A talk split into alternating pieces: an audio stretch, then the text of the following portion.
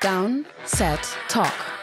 Der Football-Podcast mit Adrian Franke und Christoph Kröger.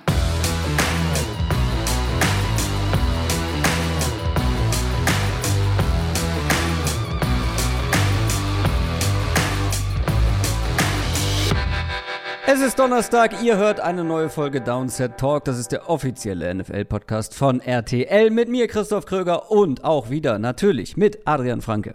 Einen wunderschönen guten Tag.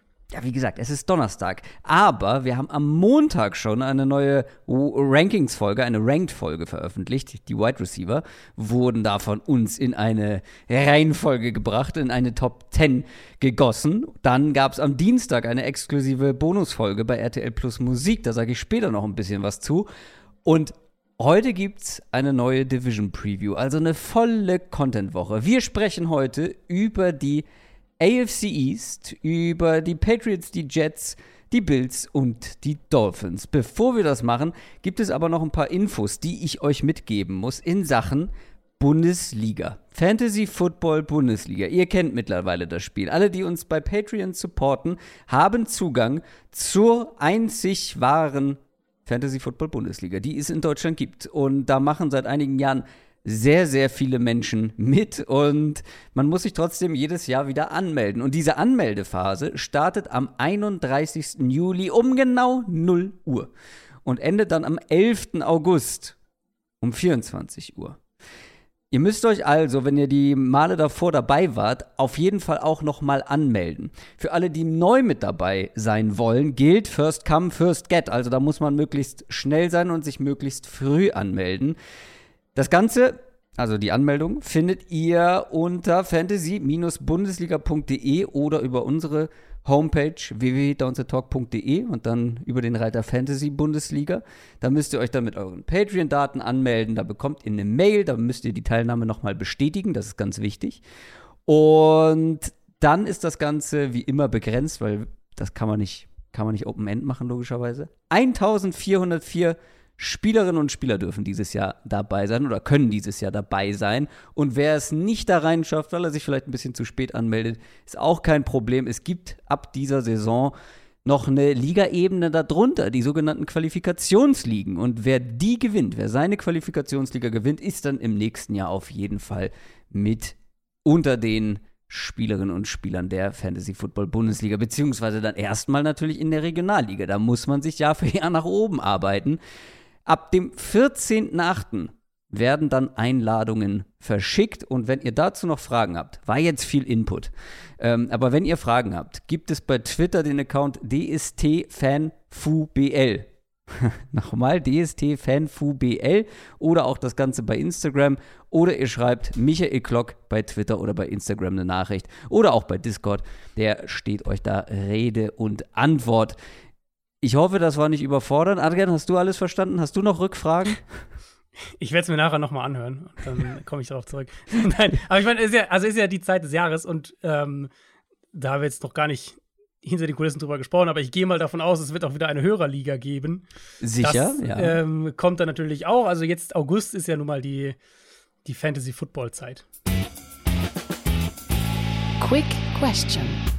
Und wir machen direkt weiter mit Fantasy Football, denn die Frage bezieht sich auf Fantasy Football, genauer gesagt auf Dynasty, also der Modus, wo man seinen kompletten Roster dauerhaft behält, natürlich Trades machen kann, äh, Spieler picken kann, also aufnehmen kann vom Waiver Wire und so weiter und so fort. Die Frage kommt von Arnim van Glöckchen. Arnim fragt, Fantasy-Football-Frage. Angenommen, ihr hättet in zwei Wochen einen Dynasty Startup Draft. Warum fragt er das bloß so spezifisch? Äh, für welche drei, in Klammern jungen Spieler, würdet ihr reachen? Weil ihr für sie deutlich, weil ihr sie für deutlich unterbewertet haltet. Also jetzt nicht Bijan Robinson ähm, zum Beispiel oder wen hat er da noch genannt? JJ. Wen meint er mit JJ? Stehe ich gerade auf dem Schlauch?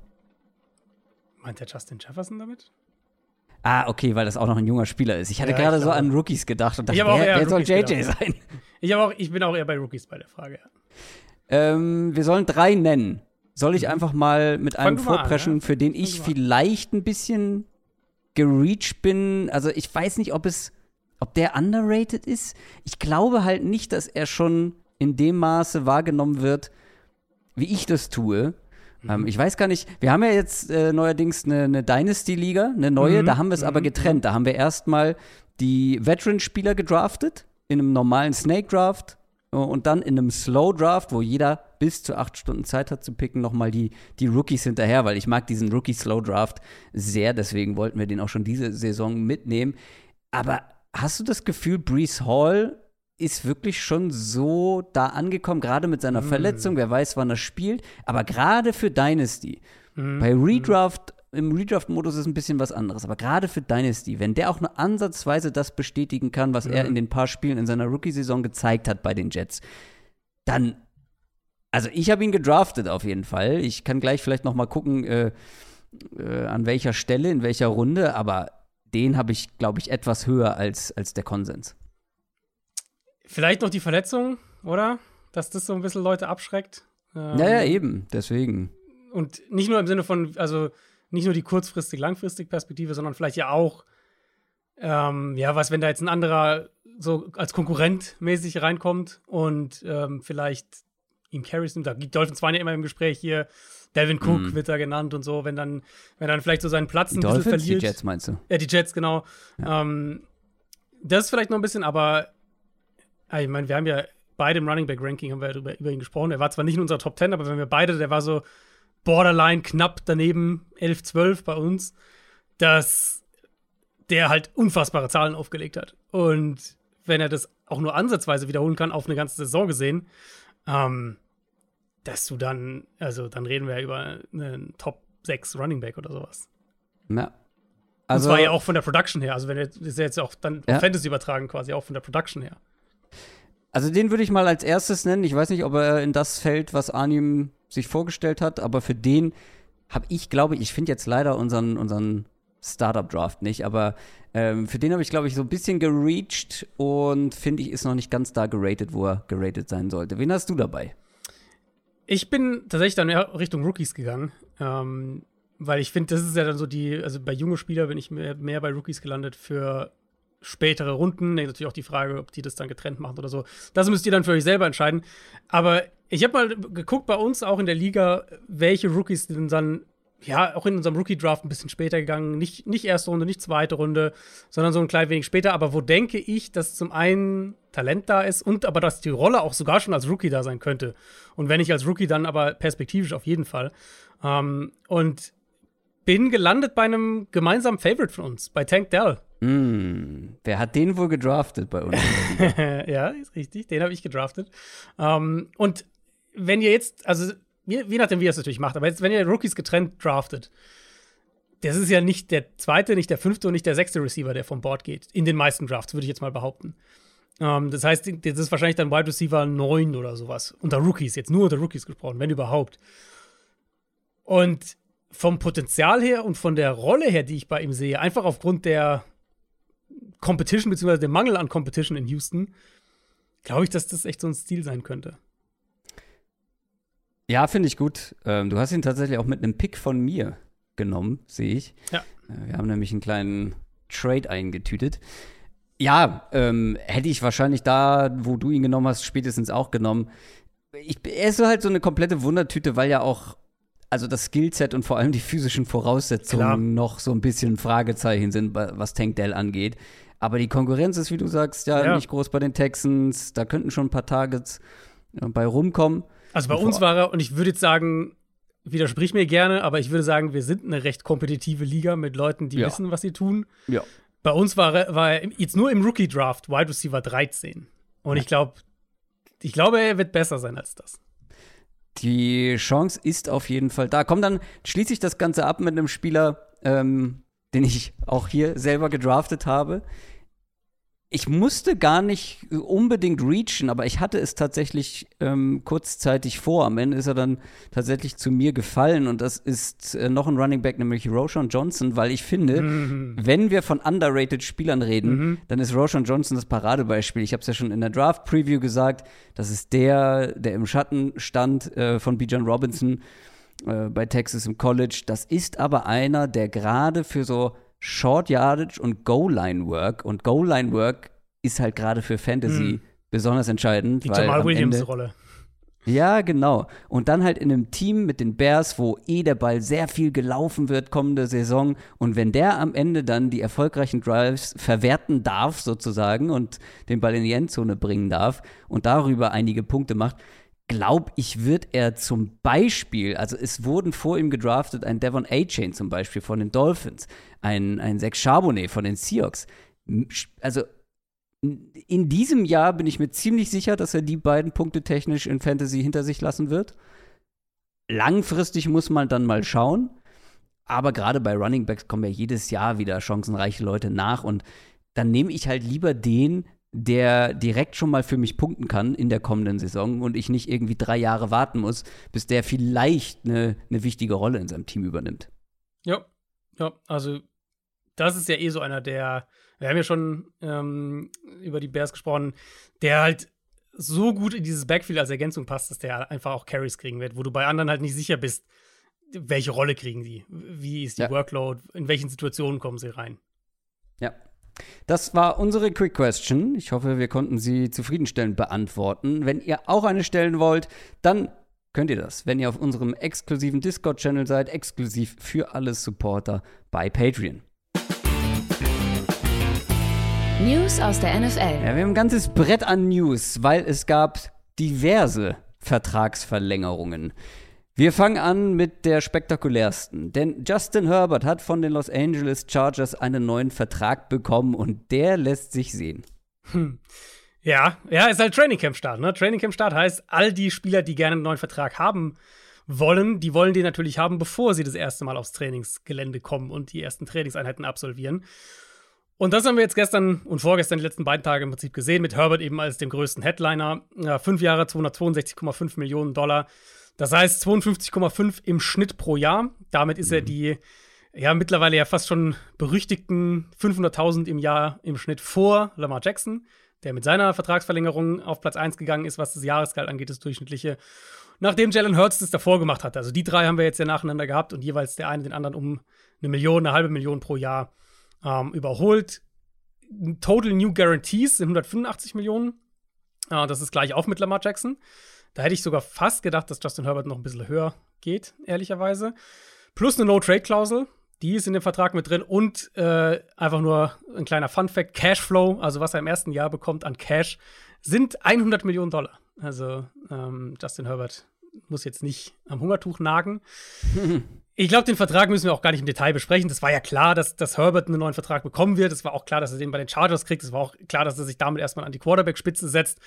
Ich glaube, es unterstreicht vielleicht noch mal, das war so einer meiner ersten Takeaways, nachdem ich dann die Zahlen kurz gesehen hatte, einfach wie krass all-in die Chargers sind. Jetzt geht es Ja. in Jahr 4 von Herberts Rookie-Vertrag. Jetzt ist er noch günstig. Jetzt können sie den Capit noch ein bisschen drücken. Ähm, und mit, nem, mit dem Cap-Management und auch zum Teil dem Roster-Building sind sie ja Stand jetzt schon 60 Millionen über dem Cap für nächstes Jahr. Also das ist jetzt ein All-In-Jahr, ganz, ganz klar für die Chargers, bevor dann vielleicht so ein bisschen Roster-Retooling irgendwann ansteht. Und der nächste Punkt ist natürlich Joe Burrow. Joe Burrow ist logischerweise jetzt der nächste. Ähm, also diese drei Verträge sind ja von der Grundstruktur, die wir jetzt hatten, Hertz, Jackson und Herbert sind ja relativ nah beieinander. Hertz 255 über fünf Jahre, Jackson 260 über fünf Jahre und Herbert über ähm, fünf Jahre 262,5. Ich glaube, Burrow wird die 265 knacken und ich glaube, er wird auch sich in puncto Garantien an die Spitze von dieser Gruppe setzen. Also ich bin sehr auf den Joe Burrow-Vertrag gespannt. Ob er vielleicht auch sowas Patrick Mahomes ähnliches macht, so eine ganz lange Geschichte. Aber der Patrick Mahomes-Stil sieht halt aus noch sagen. Chiefs Sicht von, von je, nach jedem Quarterback-Vertrag, der, Ja. der unterschrieben wird, von Ja. jedem neuen, sieht dieser Mahomes-Vertrag immer besser aus. Und das wäre noch der nächste Punkt. Ich glaube, bei Patrick Mahomes werden wir spätestens kommende Offseason auch sehen, dass der Vertrag überarbeitet verbessert wird. wird. Ja, ja, Ja. das muss auf jeden Fall. Ja, das sind Zahlen, über die Kylian Mbappé nur lachen kann, aber trotzdem absurde Zahlen, über die wir da sprechen. Ich finde es halt insofern spannend, dass ja bei Justin Herbert, ich meine, wir sind beides Believer, wir hatten ihn auf Platz 4 in unserem Quarterback-Ranking und trotzdem würde ich sagen, ey, die Chargers müssen dann aber auch wirklich sich Ja. sicher sein, dass Ja. er noch mal wieder so spielt wie in seiner Rookie-Saison. Wie gesagt, wir haben es eher auf die Umstände und auf die Offense-Philosophie, ähm, sage ich mal, geschoben, auf die Offense-Struktur. Aber eine Garantie, wie jetzt bei, also bei Joe Burrow wäre ich mir deutlich sicherer mhm. ähm, als bei Justin Herbert. Eine Garantie gibt es da halt nicht für. Das stimmt, wobei ich da sagen muss, also aus einer Leistungsperspektive ähm, bin ich all in bei Justin Herbert. Ich glaube, dass da. Ich auch, ja.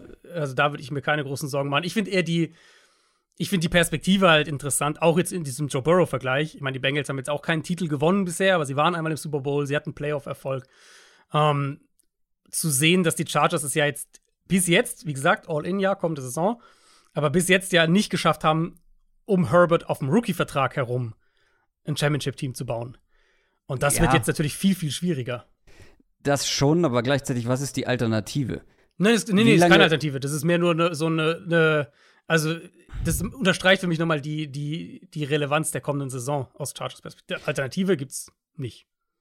Ja, vor allem der Druck, der jetzt auf Brandon Staley lastet. Mhm. Aber finde mal erstmal einen Quarterback, der überhaupt so gut ist wie Justin Herbert. Das ist klar, jetzt müssen ja. sie Premium Money dafür bezahlen, also brauchen sie hoffentlich auch Premium Performance, aber ja, die Alternative ist halt, sich wieder auf Suche zu begeben. Nein, nein, nein, klar. Für, für jemanden, der besser ist. Und das ist halt auch ein, ja, ein schwieriges Unterfangen. Es gibt noch einen zweiten Spieler, der ordentlich abgecasht hat. Und das ist Cornerback Trevon Dix. Der hat nämlich von den Dallas Cowboys einen neuen Vertrag bekommen.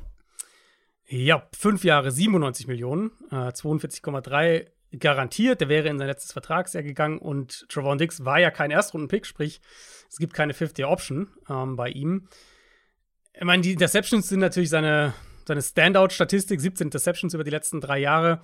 Für mich steht fast noch mehr im Vordergrund, dass er sich von diesem doch sehr krassen Up-and-Down-Cornerback, also der Big Plays macht defensiv, aber auch viel zulässt, zu einem viel konstanteren Corner entwickelt hat. Und der Vertrag ist sogar also aus Cowboys Perspektive finde ich, sieht, es sogar ganz gut aus.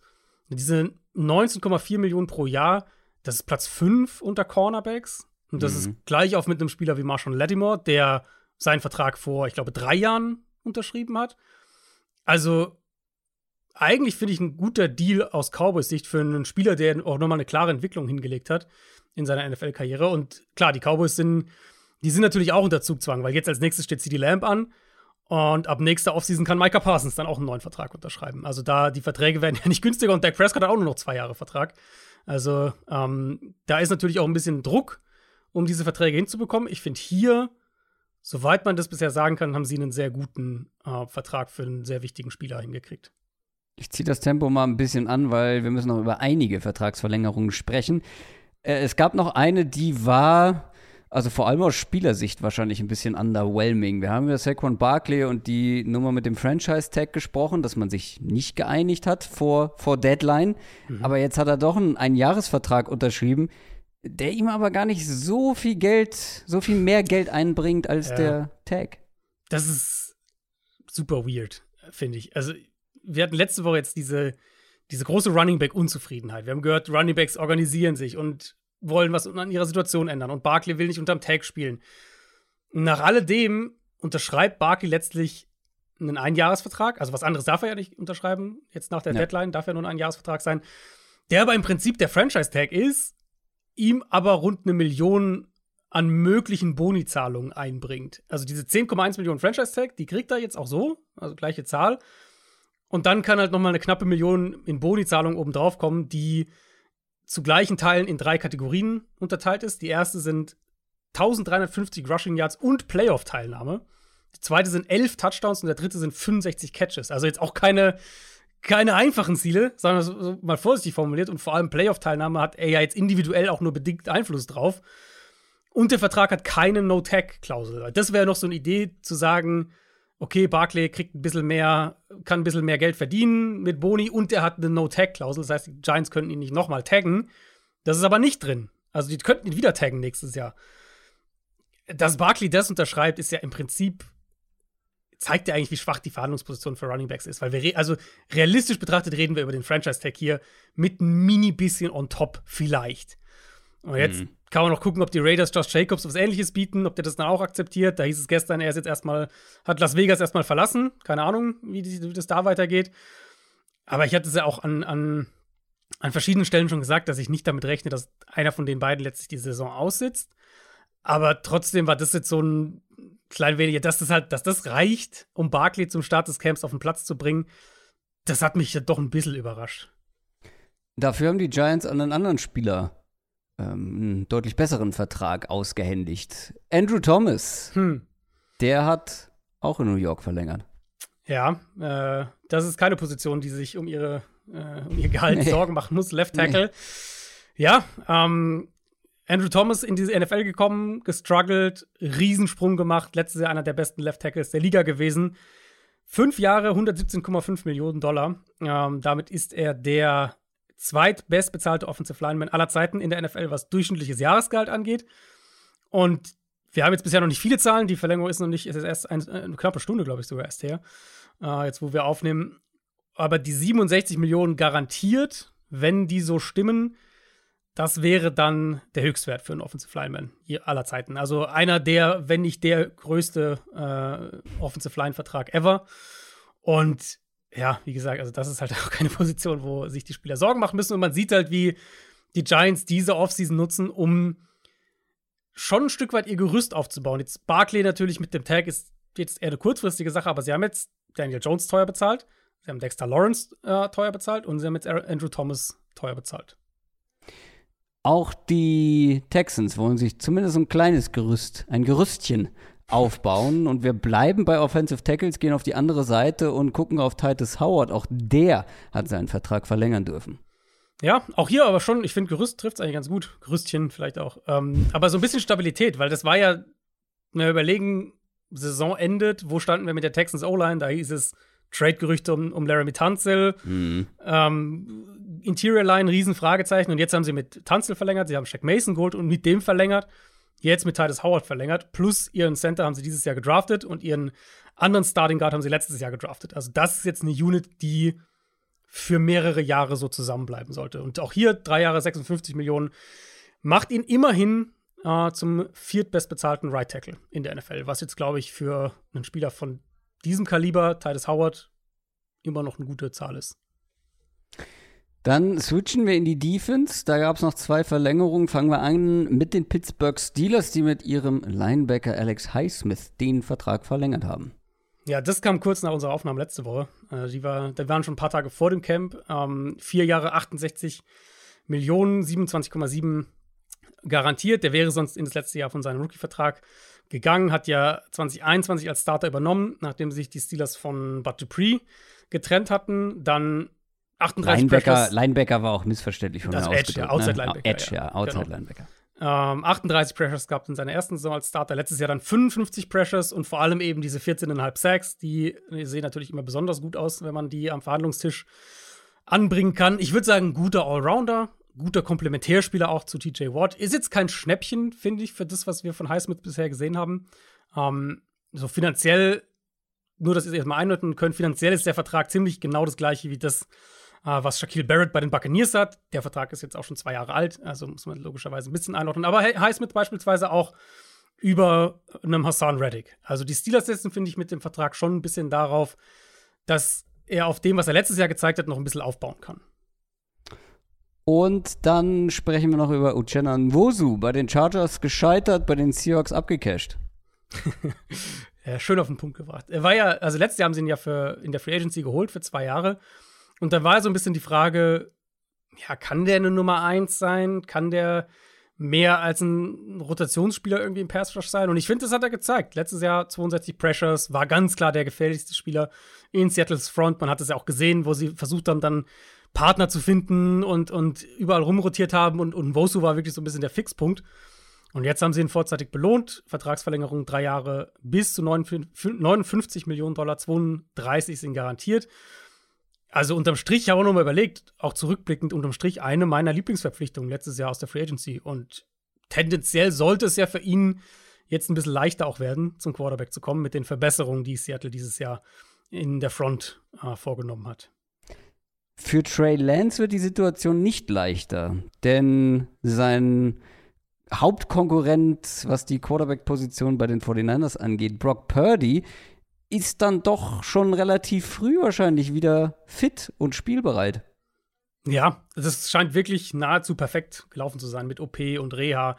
Ähm, dass Purdy nicht mal irgendwie das Camp vielleicht noch auf der POP-Liste beginnt und sich dann langsam zurückarbeitet oder sowas, sondern dass sie sagen, er ist gleich mit dabei, er darf werfen. Shannon hat gestern gesagt, dass Purdy zum, zum Start des Camps, sie wollen nicht, dass er an drei Tagen in Folge wirft. Also er wird dann immer zwei von drei Tagen werfen und den dritten Pause haben. Ähm, sprich, sie belasten ihn noch nicht voll, was wahrscheinlich auch vernünftig ist. Wenn er wirft, dann wird er auch mit den Startern spielen. Also die, die Hierarchie ist, ist schon so, wie die das ja eigentlich auch die ganze Offseason über kommuniziert haben.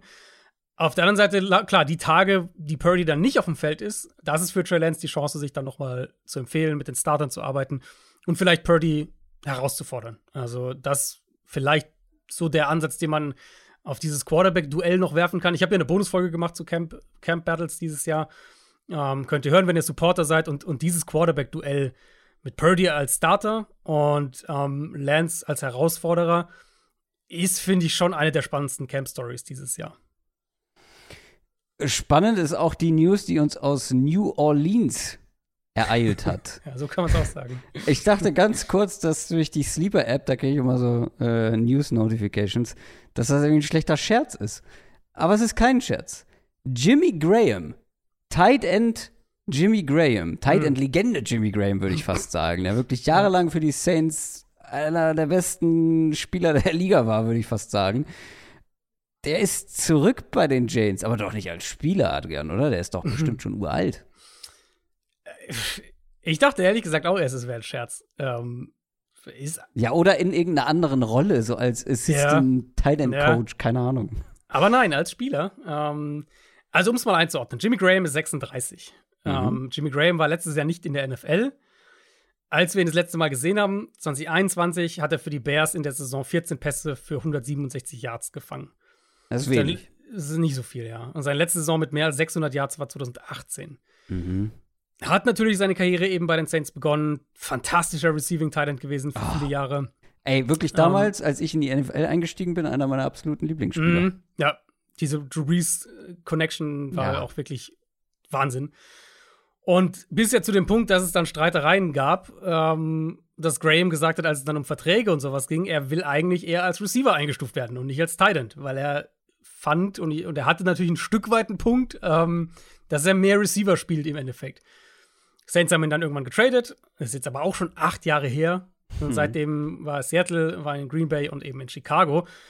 Ich habe ehrlich Stimmt, keine Ahnung. in Green Bay, ja, das, das habe ich komplett aus meinem Gedächtnis gestrichen. ähm, ja. Also ich habe ehrlich keine Ahnung, was sich die Saints davon versprechen, ob, ob er überhaupt den Kader schafft, ob das irgendwie ist es eine nette PR-Aktion, um noch mal ein paar Trikots zu verkaufen, keine Ahnung. Ich meine, was man sagen muss, die Saints haben nicht wirklich was auf Tident. Ähm, könntest du den, den Starting Tident der Saints aktuell benennen, aus dem Kopf? Taysom Hill. Ja, wahrscheinlich. Also Foster äh, Moreau ist wahrscheinlich ah, die, ja.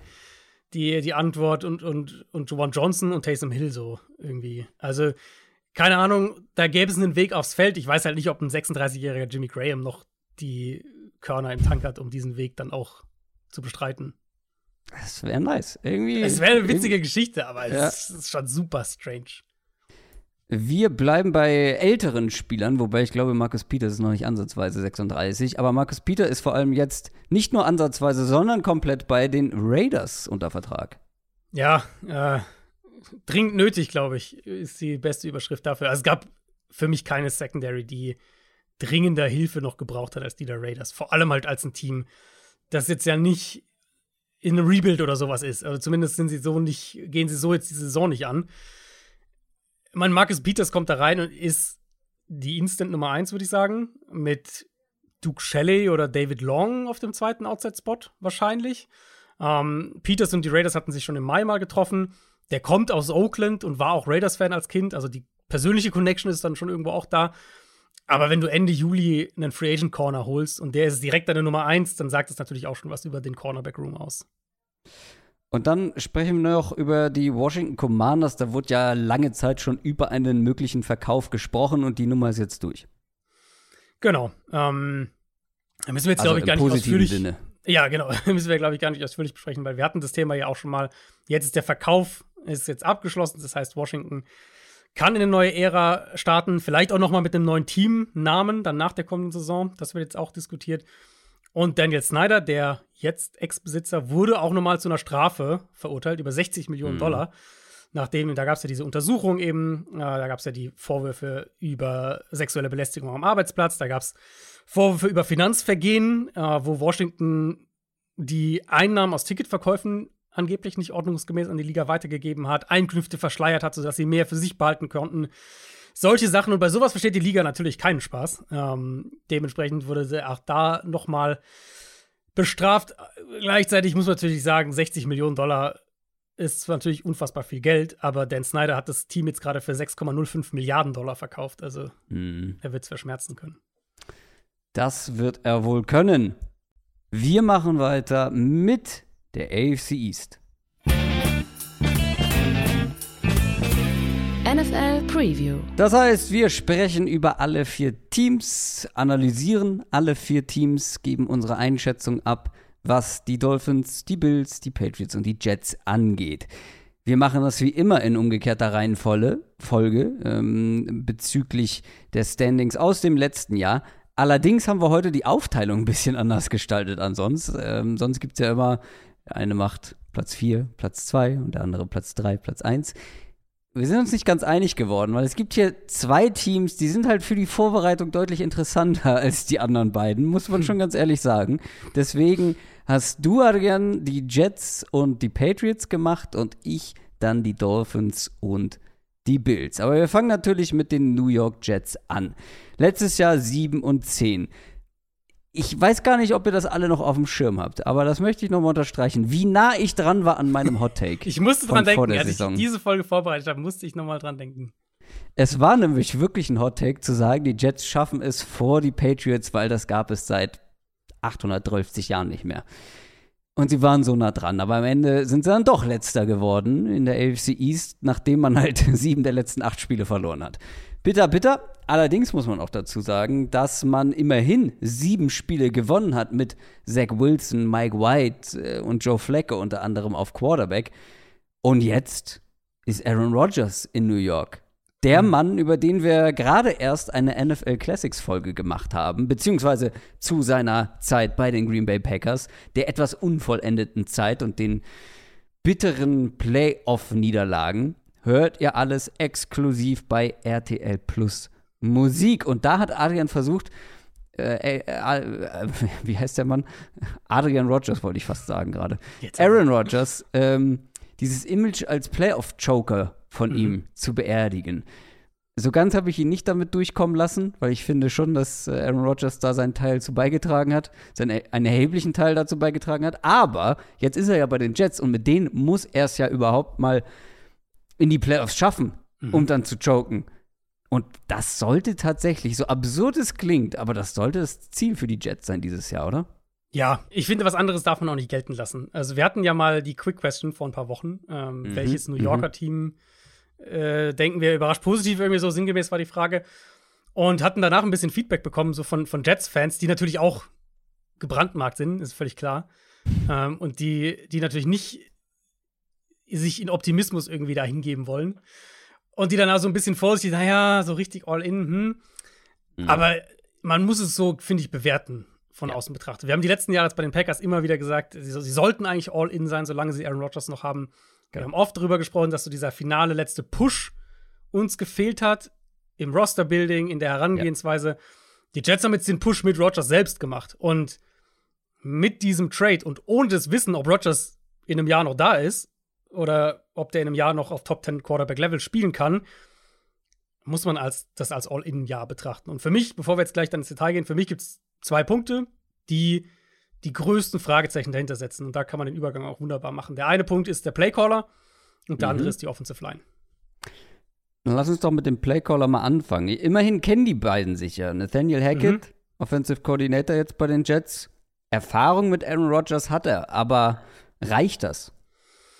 Das ist halt die Frage, ne? Ist es was Positives oder was Negatives? Also, genau, die waren drei Jahre bei den, bei den Packers, Offensive Coordinator, was man von außen hört, ein gutes Verhältnis auch. Das ging ja so weit, dass letztes Jahr, als Hackett Head Coach bei den Broncos wurde, das so mit gemunkelt wurde, ob das der vielleicht diesen Job auch gekriegt hat, um Rogers abzuwerben. Mhm, und dann mhm. das gleiche Spiel wieder, als er jetzt bei den Jets als Offensive Coordinator kam, war so, hm, die wollen wahrscheinlich Aaron Rodgers haben. Also ich glaube schon, dass die beiden gut miteinander können. Für mich die spannende Frage ist, was genau die Dynamik zwischen den beiden gut macht. Also ist es ein produktives Arbeitsverhältnis, wo die sich auf Augenhöhe begegnen? Schätzt Rogers Hackett in einem Maß, dass er seinen Input gerne annimmt? Oder, das ist so ein bisschen meine Sorge, oder ist es eine Dynamik, in der Rogers sehr viele Freiräume bekommt und deswegen Mhm. funktioniert es? Und falls das der Fall ist, wäre dann die Folgefrage, inwieweit hat sich Hackett da jetzt vielleicht geändert? Weil seine offensive Idee in Denver ist ja auch krachend daran gescheitert, dass er Russell Wilson zu viele Freiräume gegeben hat und die Offense zu sehr nach dem gestalten wollte, was Wilson machen will. Und manchmal sind halt die Dinge, die der Quarterback machen will und die, die er gut macht, sind halt manchmal verschiedene Sachen. Und dann reden wir jetzt ja noch gar nicht davon, dass man die Präferenzen des Quarterbacks natürlich auch in ein Scheme packen muss, in ein vernünftiges, in ein funktionierendes, in ein kohärentes Mhm. Scheme. Also nur weil Wilson den Ball gerne aus Empty werfen will und keine Ahnung, seine, seine, seine, seine Shotplays werfen will, das ist ja keine Offense. Also, das sind Plays, das ist ja keine Offense.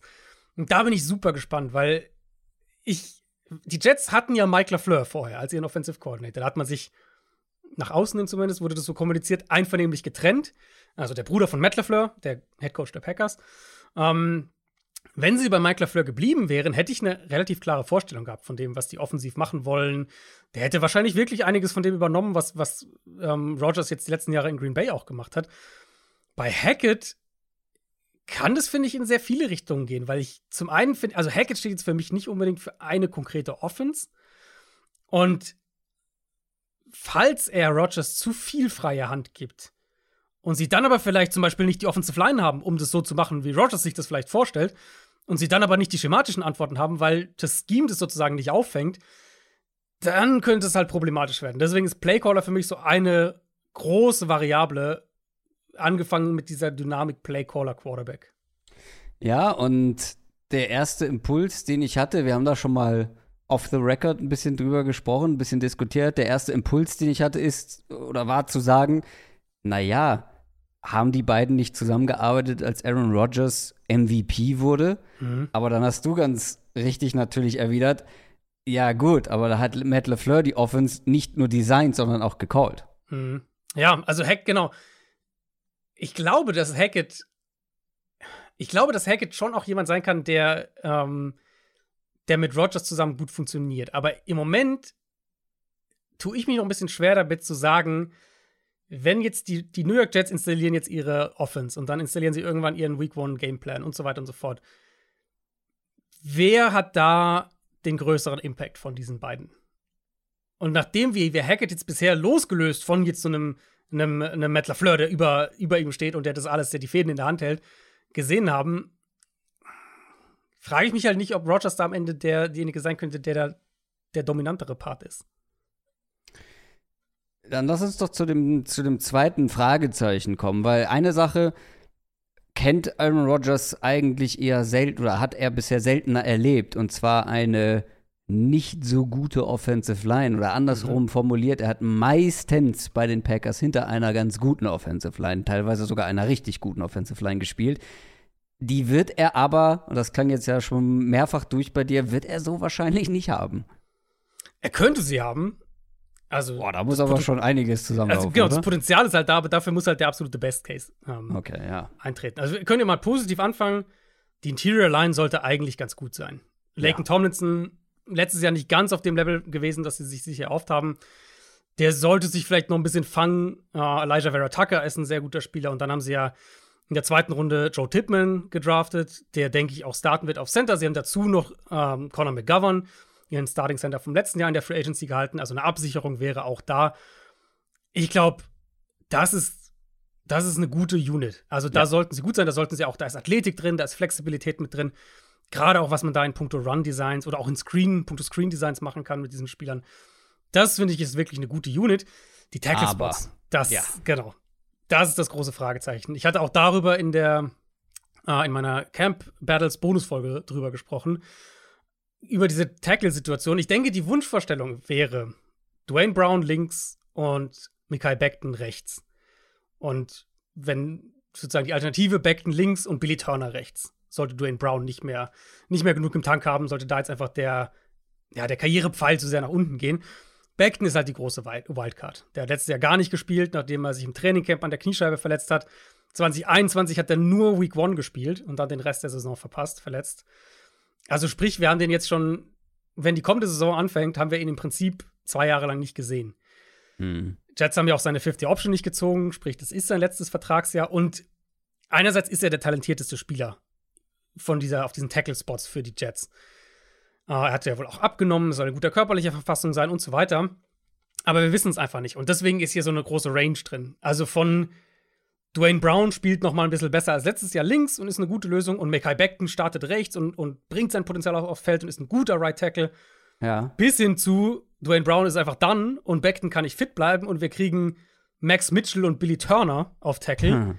Ist halt wirklich alles dabei. Und keine dieser Optionen ja. ist jetzt irgendwie.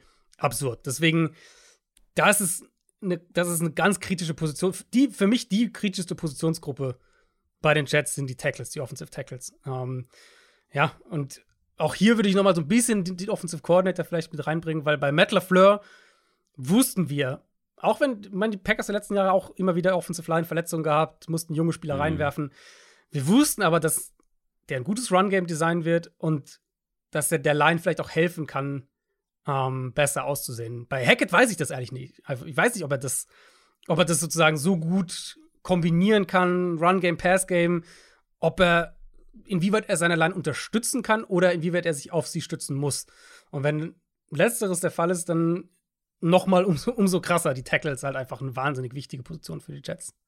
Ja, und realistisch betrachtet oder irgendwo mal so den, den Mid-Case in Betracht gezogen, wird es dann wahrscheinlich eine solide Line oder könnte es eine solide Line sein, wenn einer ja. der beiden Tackles funktioniert, ja. der andere vielleicht nicht, die Interior ja. gut ist ähm, dann ist es eine okaye, aber nicht besonders starke Line, oder? Ja, so würde ich sagen. Vor allem, wenn, zumindest wie du gesagt hast, wenn jetzt sagen wir mal, Beckton ist fit und ist gut auf Right Tackle und sie müssen vielleicht auf links eine andere Lösung finden, dann haben sie ja zumindest ein paar Optionen genau. im Kader. Das denke ich schon auch. Also ich glaube, das kann schon eine solide Line sein. Mhm. Ähm, die Gefahr ist halt da, dass es eine schlechte Line ist, wenn beide Tackle-Spots genau. problematisch sind. Genau. Dann schauen wir mal auf die Playmaker, auf das den Receiver Room, der größtenteils umgekrempelt wurde. Also Garrett, Garrett Wilson bleibt natürlich klar nach der brutalen Rookie-Saison, aber viele der anderen Namen wurden ausgetauscht. Da sind auch ein paar alte Bekannte von Rogers mit dabei, plus Nicole Hartman, der von den Chiefs gekommen ist. Ja. Kann das zusammen funktionieren alles? Ja, jetzt endlich werden wir mal ein bisschen positiver. Jetzt waren wir so negativ. Ähm, ich mag die Receiver-Gruppe erstmal auf dem Papier. Mhm. Wilson hat die Eins. Da ist ein, die größte Frage ist ja hier, wie schnell sind er und, und Rogers auf einer Wellenlänge. Das ja. ist ja immer ein Thema. Jetzt gerade bei Rogers haben wir das gesehen die letzten Jahre, dass es manchmal dauert, bis ein Receiver so auch sein volles Vertrauen hat, bis dann diese, diese fast schon, also wirklich so gefühlt blind geworfenen Bälle, bis die dann auch kommen. Gleichzeitig um, muss ich dazu sagen, das waren dann halt auch immer äh, Wide Receiver, die unerfahren in die Liga mhm. kamen. Jetzt kommt halt Rogers zu einem, der bewiesen ja. hat, wie gut ja. er ist. Und ich glaube, ja. dass da schneller eine Baseline, ein Vertrauen aufgebaut sein kann, weil eben Rogers weiß, ja, der weiß schon, was er tut. Der hat letztes Jahr von Mike White Pässe gefangen. Glaube ich ehrlich gesagt auch. In die Richtung gehe ich auch. Also Wilson sollte die klare Eins sein. Mit Alan Lazard vielleicht so mehr als ein Possession Receiver, Big Slot vielleicht auch. Das war ja letztes Jahr in Green Bay dann auch. Und das hat er richtig Teil. gut gemacht. Genau. Also, er hat genau. ordentlich Volume bekommen von Aaron ja. Rodgers. Ja, und da wissen wir, dass die Connection funktioniert. Corey Davis ist ja eigentlich ein interessanter Name in der Gruppe, weil das ist ja eigentlich, ja. also das ist der klassischste Outside-Receiver, den die haben. Ähm, ja. Nicole Hardman ist für mich an dem Punkt seiner Karriere eine Gadget-Waffe und ehrlicherweise nicht viel mehr. Randall Cobb wird bestimmt seine 40 Targets im Slot bekommen, solange Aaron Rodgers der Quarterback ist. Aber das ist ja so eine, also ich finde, das ist halt so eine Dynamik in dieser Gruppe, wo ich gespannt bin, wie das sich dann aussortiert. Cobb die letzten Jahre eigentlich immer mindestens 75 Prozent im Slot gespielt. Hardman hat in seiner NFL-Karriere noch nie über eine Saison weniger als 50 Prozent im Slot gespielt. Und Lazard und Garrett Wilson waren letztes Jahr auch beide knapp 40 Prozent mhm. im Slot.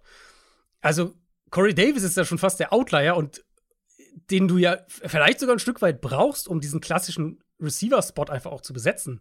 Irgendwo. Ähm, Lazard kann das natürlich auch, aber wie gesagt, Lazard will ich eigentlich auch ganz gerne als mal innen sehen, weil ich finde, da kommen einige seiner Qualitäten noch besser zur Geltung.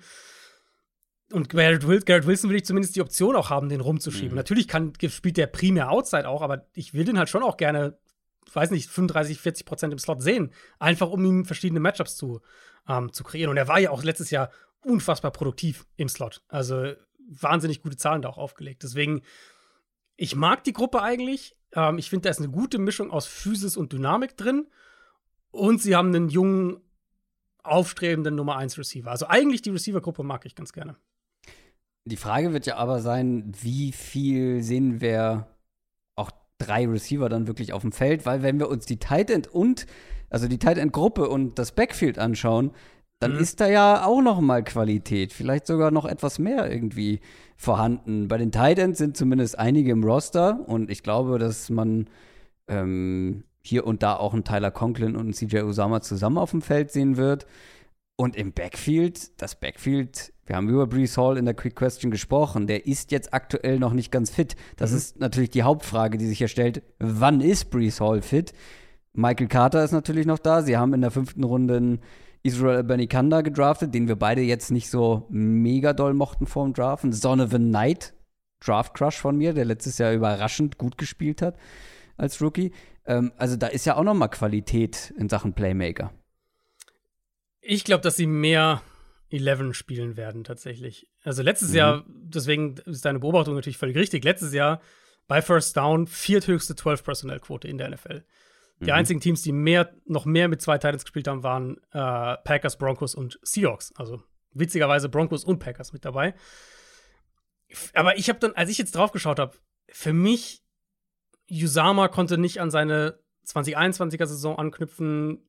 Tyler Conklin ist so für mich der, der, der durchschnittliche Durchschnitt-Allrounder, also so, so tiefer mhm. Titan-Durchschnitt. Ähm, können beide so ein bisschen was von allem, aber jetzt für mich keine Needle-Mover. Und wenn du dann diese Receiver-Gruppe eigentlich hast, ich glaube, dass wir mehr 11 Personnel von den Jets bekommen werden. Das finde ich zumindest sinnvoll. Der spannendste Name für mich im Titan Room, um mal vielleicht Titans zuerst rumzumachen, ist für mich Zach Kuhns tatsächlich, der, ähm, den sie dieses Jahr in der siebten Runde gedraftet haben. Absurder Athlet, komplette Freak-Zahlen aufgelegt. Egal welcher Drill, eigentlich durch die Bank weg Elite-Werte. Ähm, dabei riesengroß, 6'7, 255. Das ist ein Talent, der vertikal gehen kann, der die Seams attackieren kann, der auch mal ein Big Play fangen kann. Ich meine, keine Ahnung, ob der den Kader schafft am Ende. Aber ja, von der, vor allem, da ist ja auch noch ein Jeremy Rocket, den man letztes Jahr in der dritten Runde ja. gedraftet hat. Das ist halt für mich eher ein Fullback, ehrlich gesagt, aber gut. Ähm, Kunst ist für mich so der eine, wo ich mir vorstellen könnte, dass der im Passing Game einen Unterschied macht. Bei den anderen weiß ich das ehrlich gesagt nicht so ganz. Und dann sage ich halt, okay, wenn du, wenn wir jetzt schon sagen, wie können sie irgendwie diese Receiver aufteilen? Sie haben eigentlich, sie haben eine gute 1, sie haben eine gute 2, sie haben zwei Leute im Slot, sie haben eine, eine Outside-Receiver dann fände ich das sinnvoll, auch mehr mit den drei Receivern zu spielen. Dann lass uns mal zur Defense kommen. Das ist ja das Prunkstück eigentlich dieses Teams. Das Prunkstück von Robert Sala. Letztes Jahr wahrscheinlich auch der Hauptgrund gewesen, weshalb man überhaupt sieben, sieben Siege holen konnte. Die Frage ist, können sie die Performance wiederholen? Oder vielleicht sogar noch einen draufpacken, noch besser werden? Ich meine, wenn man sich das auf dem Papier anschaut, allen voran die Secondary zur Front kommen wir natürlich auch noch, aber alleine die, alleine die Secondary, das sieht alles andere als verkehrt aus. Ja, also der Fehler wäre natürlich zu sagen, ey, das war letztes Jahr äh, Platz 6 in EPA pro Play, Platz 3 in Success Rate, drittbeste Defense nach Washington und San Francisco. Jetzt haben wir noch Aaron Rodgers offensiv, jetzt hier Playoffs Baby, 13 Siege weil wir natürlich wissen, Defense ist ein Stück weit inkonstanter und, und man kann jetzt nicht komplett darauf bauen, das zu wiederholen. Aber vom Talentlevel gibt es eigentlich keinen Grund zu denken, dass die jetzt, warum die jetzt schlechter sein sollten. Ja, ja. Äh, ja Secondary könnte gerne mit der Secondary anfangen. Klar, Source Gardner, Dreh- und Angelpunkt, ähm, so einen Corner zu haben, ist natürlich ein riesiger Vorteil, weil man in seinen Safety-Rotationen viel freier ist und man halt nicht befürchten muss, wenn wir, wenn wir das so rotieren, uh, dann ist unser Corner da eins gegen eins und wird verbrannt, sondern du hast halt wirklich einen Corner, der, der einfach einen Receiver oder einen Gegenspieler mal aus dem, aus dem Spiel auch nehmen kann. Und dann waren sie ja rund um diesen Elite-Corner, waren sie ja eigentlich überall gut oder besser. Ob jetzt DJ Reed auf dem zweiten Corner-Spot, ähm, Whitehead auf Safety, da haben sie jetzt äh, Adrian Amos als zweiten Starter noch geholt. Und im Slot hat sich Michael Carter festgespielt der zwar nur ein Fünftrunden-Pick war vor zwei Jahren, aber jetzt beide mhm. Jahre im Slot gestartet und ja, also ich würde sagen, das Safety-Duo ist nicht mehr als Mittelmaß, Mhm. aber es funktioniert, weil halt die Cornerbacks ihnen auch super viele Freiheiten geben. Und ja, also wie du sagst, es gibt eigentlich mit Blick auf diese Gruppe, man sieht diese Gruppe und es gibt jetzt für mich keine klare Schwachstelle. Aim ist wahrscheinlich am ehesten, aber wenn dein Strong Safety irgendwie deine Schwachstelle ist, dann kannst du da wahrscheinlich drum rumarbeiten. Und Michael Carter, der Zweite, hat sich im teaminternen Michael Carter-Duell scheinbar durchgesetzt. Ja. Das musst du auch erstmal schaffen. Ja, aber die Front kommt noch dazu und die Front stand jetzt, sieht vielleicht gar nicht so spektakulär aus. Also jetzt mal abgesehen von Quinnen Williams in der Mitte. Äh, Ja, also schon gut auf dem Papier, aber ich glaube, weil ich große Hoffnungen in einige dieser Spieler habe, die da ja teilweise auch erst in der zweiten Reihe unterwegs sind, dass da enorm viel Potenzial drin steckt, weil da sind viele My Guys mit dabei. Also Carl Lawson ähm, ist jetzt mittlerweile ein bekannter Name, aber das war jetzt seine erste Saison nach längerer Verletzungspause letztes Jahr. Vielleicht kann der noch mal einen draufpacken und vielleicht so an die Bengals Form anknüpfen. Jermaine Johnson, letztes Jahr First-Runden-Pick äh, gewesen, den mochte ich sehr, kommt jetzt in sein zweites Jahr. War jetzt keine Enttäuschung im ersten Jahr, hat großes Potenzial in meinen Augen. Und dieses Jahr haben sie noch einen Draft-Crush von mir geholt Hm. mit Will McDonald. Mhm. Das war mein Nummer 5 Edge-Defender. Ey, es wäre für mich wirklich keine Überraschung, wenn das am Ende des Jahres, keine Ahnung, eine Top 10 Defensive Line ist in der Liga. Das ist fast meine Erwartungshaltung sogar, ja.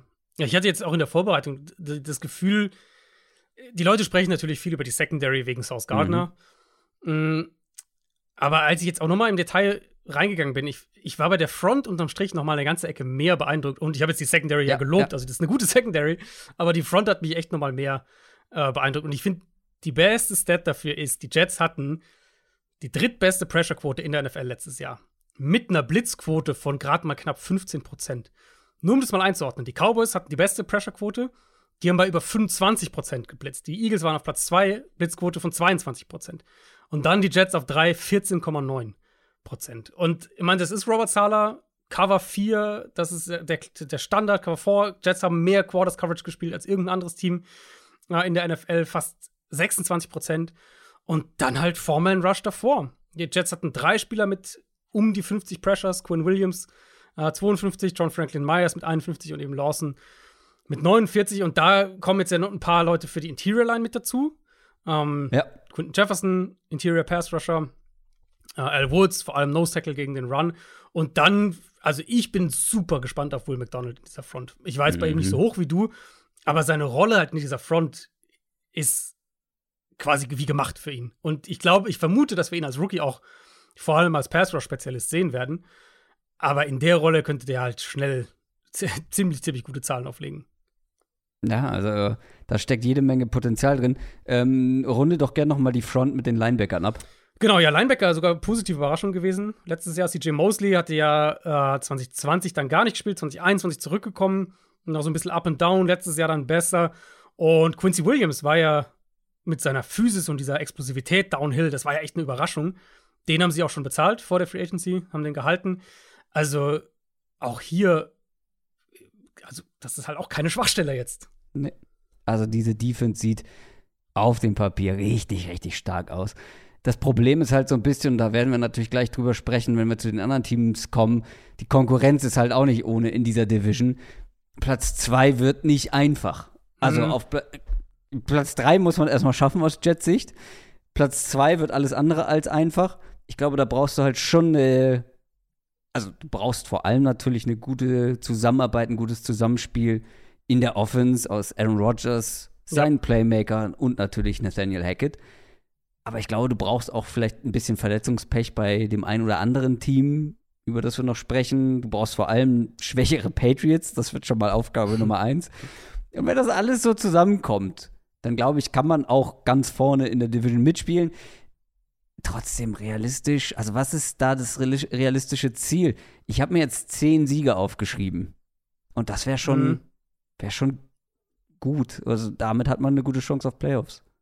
10 ist auch so mein. Also 10 wäre aber auch das so ein bisschen, was ich sehen will, ehrlich gesagt. Ja, schon. Ähm, ja, ich finde, es Mit gibt der halt schon. Defense und genau, dann es gibt Aaron halt- Rodgers dazu, ja. Genau, es gibt halt ein Szenario, wo man sagt, sie haben die beste Defense in dieser Division. Ähm, und es gibt ein Szenario, wo man sagt, sie haben die zweitbeste Offense in der Division. Sie haben den zweitbesten Quarterback in der Division. Also, mhm. ich finde, es, es gibt schon Argumente zu sagen, die, also die, sind halt auf Augenhöhe mit diesen anderen Teams. Das finde ich, also vielleicht nicht ganz auf Augenhöhe, aber sie sind nah dran. Um, ähm, und ich finde, da in de, also die müssen halt Mitte Dezember noch eine Chance haben, die Division zu gewinnen. So. Und am Ende in die Playoffs kommen. So würde ich sagen. Ich glaube, dass sie einzig und allein aus dem Grund mit zwei anderen Teams nicht ganz auf Augenhöhe sind, weil dann doch zu viele Veränderungen in der Offense waren. Ich glaube, das braucht zu lange, um sich zu finden, wenn es sich finden sollte. Das weißt du, wie ich meine? Sein, ja. Also mhm. ich finde, dass man gerade in den letzten Jahren immer wieder gesehen hat, wenn es so viele Veränderungen gerade in der Offense gab, neuer Quarterback plus neuer Coach und so, dann sogar hier in dem Fall ja noch viele neue Receiver, dass, dass das wirklich Zeit braucht und auch dann vielleicht sogar mal in die Hose gehen kann, aber vor allem Zeit braucht. Und dass ich glaube, dass die anderen, wenn sie in Bestbesetzung spielen können, halt eben nicht diese Zeit brauchen und dann vielleicht der Abstand ein bisschen zu groß mhm. sein mhm. wird, um dann wirklich realistisch auch um Platz 2 mitzukämpfen. Aber trotzdem kann man ja mit Platz 3 noch in die Playoffs kommen. Wenn es gut läuft. Ja, und also die Jets könnten halt auch so ein Team sein, das vielleicht 2 und 2 steht nach den ersten vier Spielen, aber dann einen Run hat. Sowas kann ich mir auch vorstellen. Also ich finde, es kann halt so, deswegen ist es halt so ein, das kann so in beide Richtungen gehen. Und ich, also für mich bleiben die beiden großen Fragezeichen eben diese Hackett-Rogers-Dynamik und die Offensive Line. Wenn die, diese beiden Sachen negativ ausgehen, dann werden sie nicht, dann werden sie, glaube ich, auch keine zehn Spiele gewinnen, ehrlich gesagt. Ja. Ähm, wenn die positiv ausgehen, dann kann ich mir auch vorstellen, dass sie mehr als zehn gewinnen. So, wir haben jetzt fast schon eine Stunde hinter uns und haben erst ein Team abgehakt.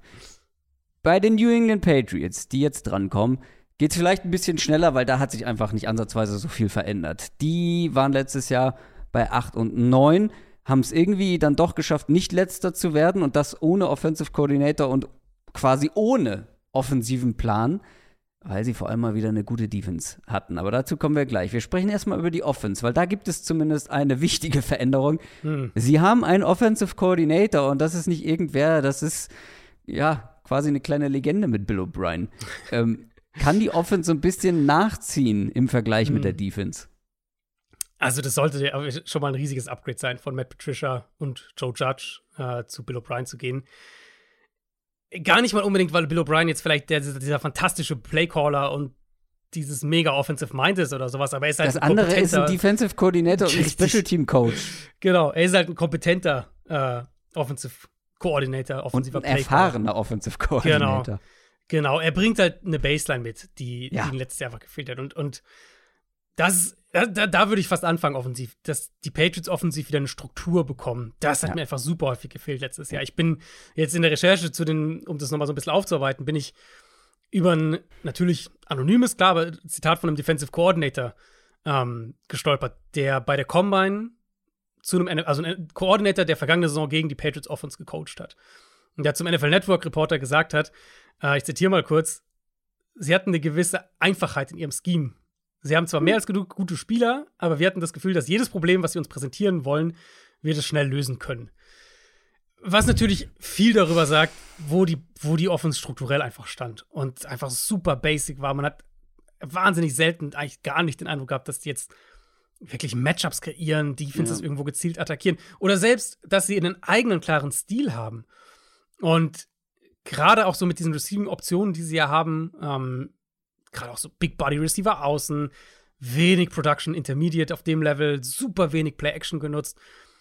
Screen Game war so die eine auffällige Quarterback-Hilfestellung, die funktioniert hat, aber die haben sie ja dann auch total inflationär genutzt das soll jetzt alles nicht heißen, Mac Jones ist eigentlich ein toller Quarterback und äh, der konnte nichts dafür. Aber das war ja mein, äh, mein 49ers-Take letzte Woche. Das Mac Jones ist für mich genau die Art Quarterback, der, wenn er eine starke Struktur an die Hand bekommt, funktioniert. Und ja. darum geht es ja letztlich für diese ganzen Mid-Level-Quarterbacks, die irgendwo zwischen 12 und 22 einsortiert sind. Können die funktionieren? Können die eine gute Offense umsetzen? Und das denke ich bei Mac Jones nach wie vor. Und letztes Jahr hatte er halt nicht ansatzweise eine gute Offense. Und ich denke, das wird gerade was so die Stabilität, die durchs Scheme kommt, äh, angeht, sollte das deutlich verbessert sein. Aber nur ganz kurz, wir sind uns sicher, dass Mac Jones am Ende auf dem Feld stehen wird und nicht vielleicht Bailey Zappi da noch irgendwie dazwischen grätscht, oder? Also ich, ja, ich weiß nicht, ob du es anders siehst. Nee, das nicht. Aber ich erinnere mich, dass wir da mal drüber gesprochen Ja, haben. yeah, und es gab ja diese Phase, ja. dass Belly Seppi vielleicht doch dann auch noch ein bisschen, ja, eine kleine Chance hat. Hat sich ja auch nicht so schlecht angestellt. Ich glaube, dass, dass, äh, dass Mac Jones spielen wird und dass der auch eine gute Saison haben wird. Dass der Mac Jones wird genau so eine Saison haben für mich, wo wir dann nach der Saison sind und sagen, ja, ist halt irgendwie Quarterback 18. So, Patriots Offense, EPA pro Play, Platz 19. So, irgendwo Hört ihr da. dann, hört ihr dann in einem Jahr in unserer Folge Ranked zu den Quarterbacks. Ich habe dich ja gerade bei den Jets gefragt, sehen wir relativ viele Two-Tight-End-Sets. Hm. Ähm, wie viele sehen wir denn hier dieses Jahr prozentual? Was schätzt du? Ähm, ja, eigentlich ja letztes Jahr dann gar nicht, da waren sie ja gar nicht so, äh, also das war ja nicht unbedingt ein Markenzeichen jetzt letztes Jahr von der Offense. Eher Das stimmt, aber man hat jetzt halt auch noch einen Mike Gesicki dazu bekommen. Genau, genau. Ähm, sie haben ja, also genau, sie haben ja bewusst halt sich da umgebaut. Mhm. Sie hatten ja letztes Jahr Hunter Henry und, und äh, John Smith. Mhm, gehen jetzt in eine andere Richtung und Hunter Henry und Mike Gesicki, ich finde es interessant, weil, also jetzt mal vorsichtig formuliert, sind jetzt beides keine Blocker. So, Nö. Gesicki ist so der dynamische Receiver auf der Position. Henry für mich so der klassische Big Body Receiving Mhm. Tight End. Ähm, auch Ja. Nummer drei in Targets letztes Jahr bei den Patriots war. Nummer drei in Receiving Yards bei den Patriots war. Und Gesicki hat natürlich auch nicht viel gekostet, diese Offseason. Mich hat es trotzdem ein bisschen gewundert, dass sie jetzt so einen zweiten Receiving Tight End holen. Ähm, John Smith haben sie ja ganz, haben sie ja ursprünglich hatten sie ja Smith und Hunter Henry zusammen in einer Free Agency geholt und viel Geld bezahlt. Smith dann sehr günstig abgegeben.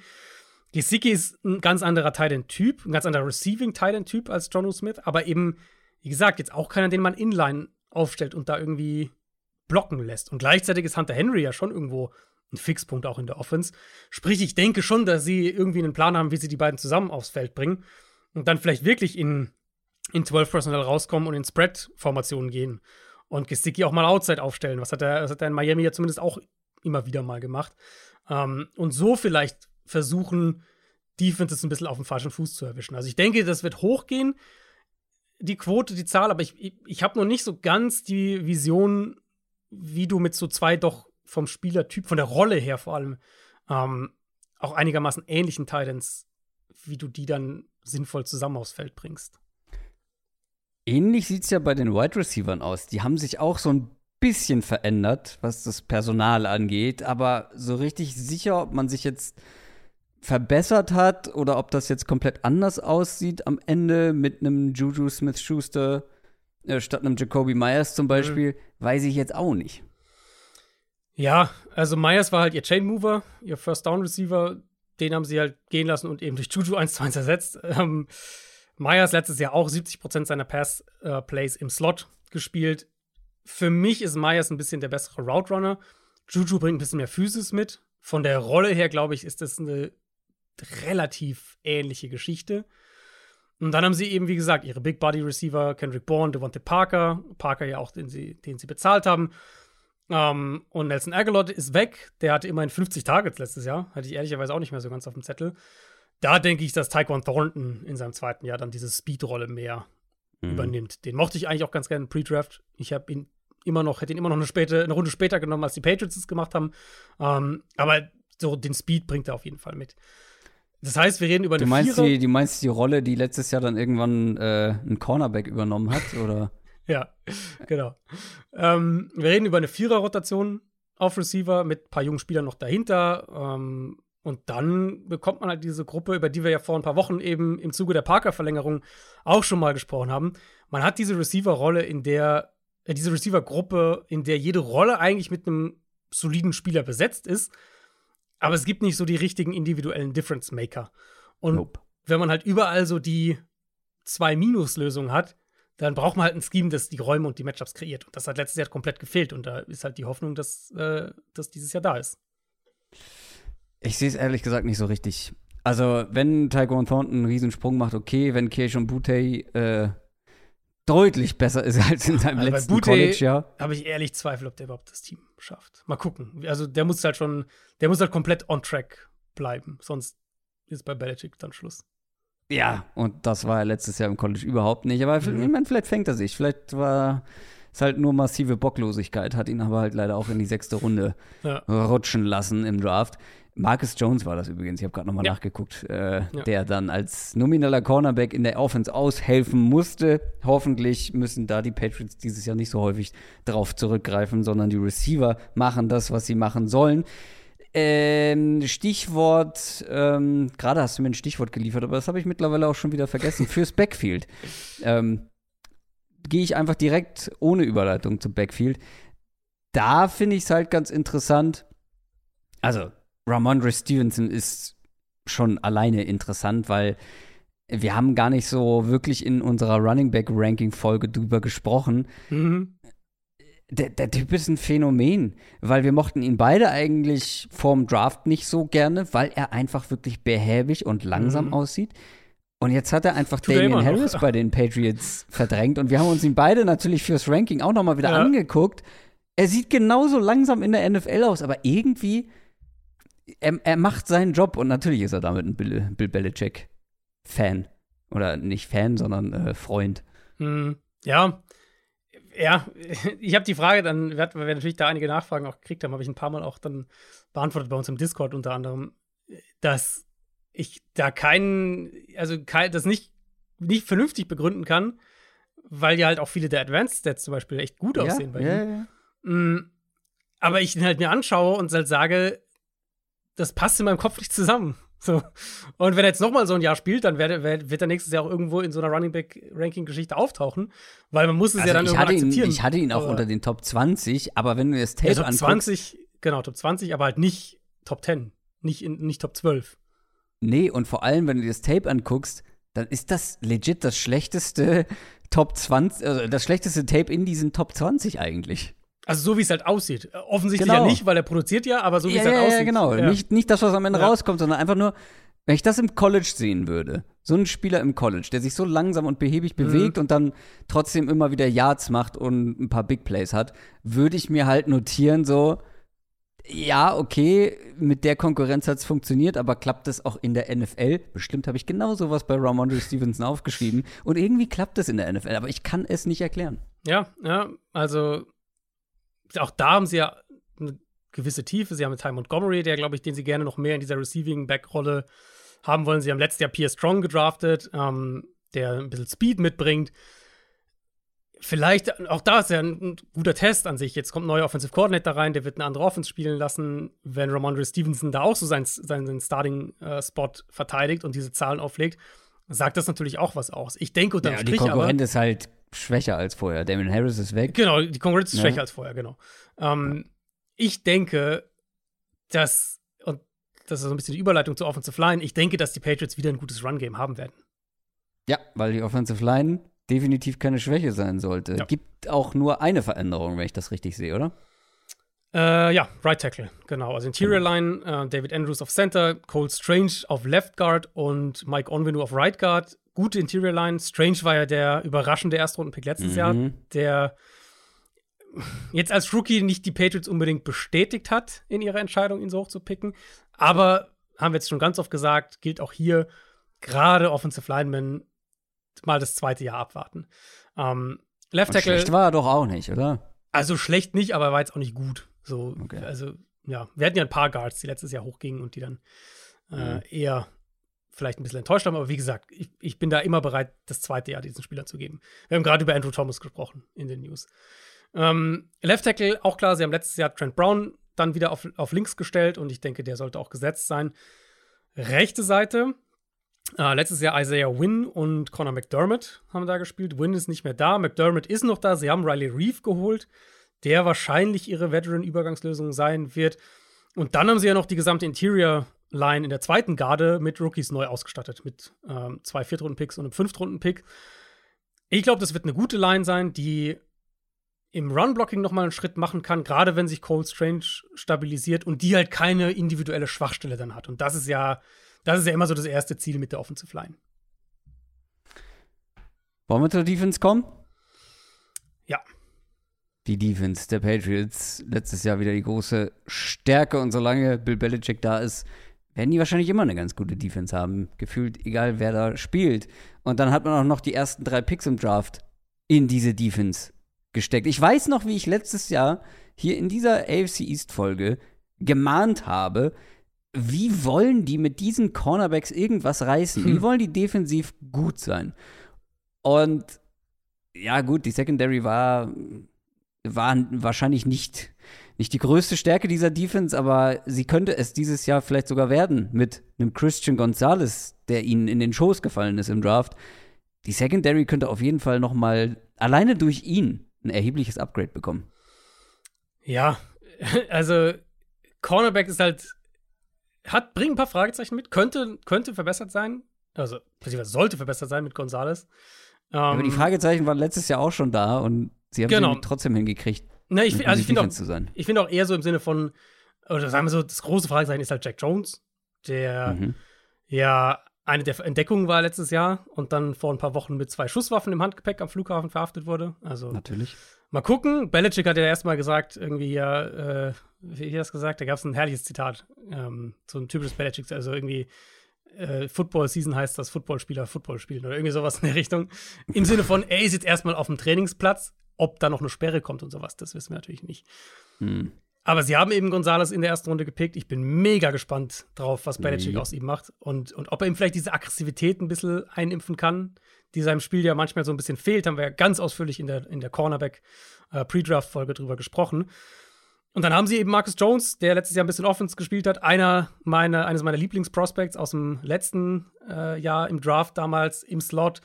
Und Jonathan Jones wäre halt der zweite Outside Corner, falls Jack Jones nicht zurückkommt. Also eigentlich glaube ich, sie werden eine starke Cornergruppe haben. Gonzalez hat die riesen Upside, Jack Jones ist ein bisschen die Wildcard. Aber selbst wenn Jack Jones, keine Ahnung, sechs Spiele gesperrt ist, hätten sie ein starkes Trio zusammen. Also das wird die große Qualität der Patriots in meinen Augen defensiv ist halt ihre Anpassungsfähigkeit.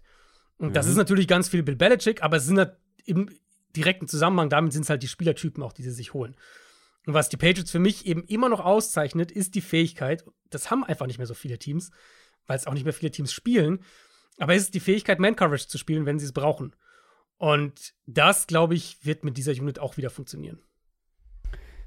Und die Front, das ist eine, die auch letztes Jahr schon ohne große Stars also ausgekommen eine, ist. Eine, einen äh, Entschuldigung. Namen müssten wir vielleicht noch machen. Äh, Devin McCordy sollten wir zumindest kurz erwähnen. Da geht natürlich eine Institution in dieser Defense. Der hat von 2010 bis einschließlich letztes Jahr, jedes Jahr, abgesehen von 2020, hat er mindestens 1000 Defense-Snaps gespielt für die Patriots.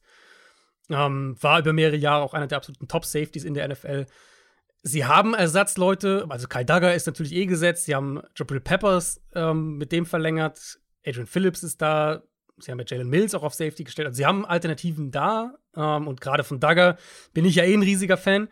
Aber McCordy war jetzt halt schon im Prinzip zehn Jahre lang der Dreh- und Angelpunkt dieser Secondary. Das heißt, den musst du natürlich auch ein bisschen aus Leadership-Aspekten ersetzen.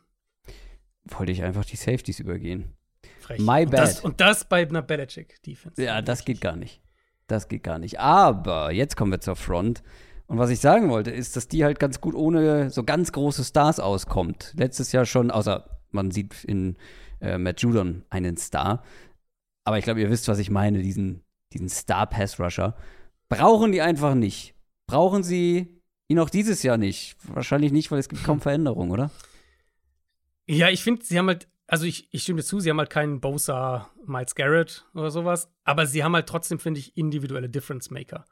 Judon würde ich da schon reinzählen und Josh Uche hatte ein Breakout-Jahr ähm, letztes Jahr eben als, ja, den haben sie ja wirklich als designierten Pass-Rusher eingesetzt. Er hatte, ich weiß nicht, ob du seine Snaps dir mal angeguckt hast letztes Jahr.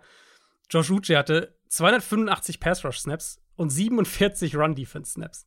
Hm. Ähm, also schon recht klar verteilt, was ja okay ist, ne? wenn du so flexibel bist und, und das so machen kannst und das funktioniert, bringt ihn mit seiner besten Qualität aufs Feld. Dann DJ genau. Wise ist, und dann, da ist dann so das Tier drunter, so ein solider Edge.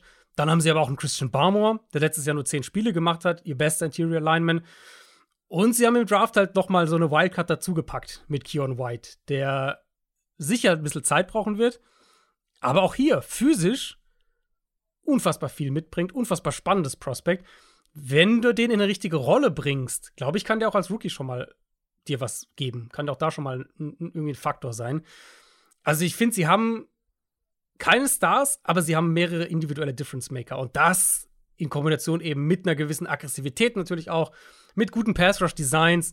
Ähm, das führt halt zu wahnsinnig guten Zahlen. Ich meine, die waren Top 3 in Sack-Rate letztes Jahr. Die waren neben den Cowboys, das ist die einzige Defense, die 30 Takeaways und 50 Sacks hatte vergangene Saison.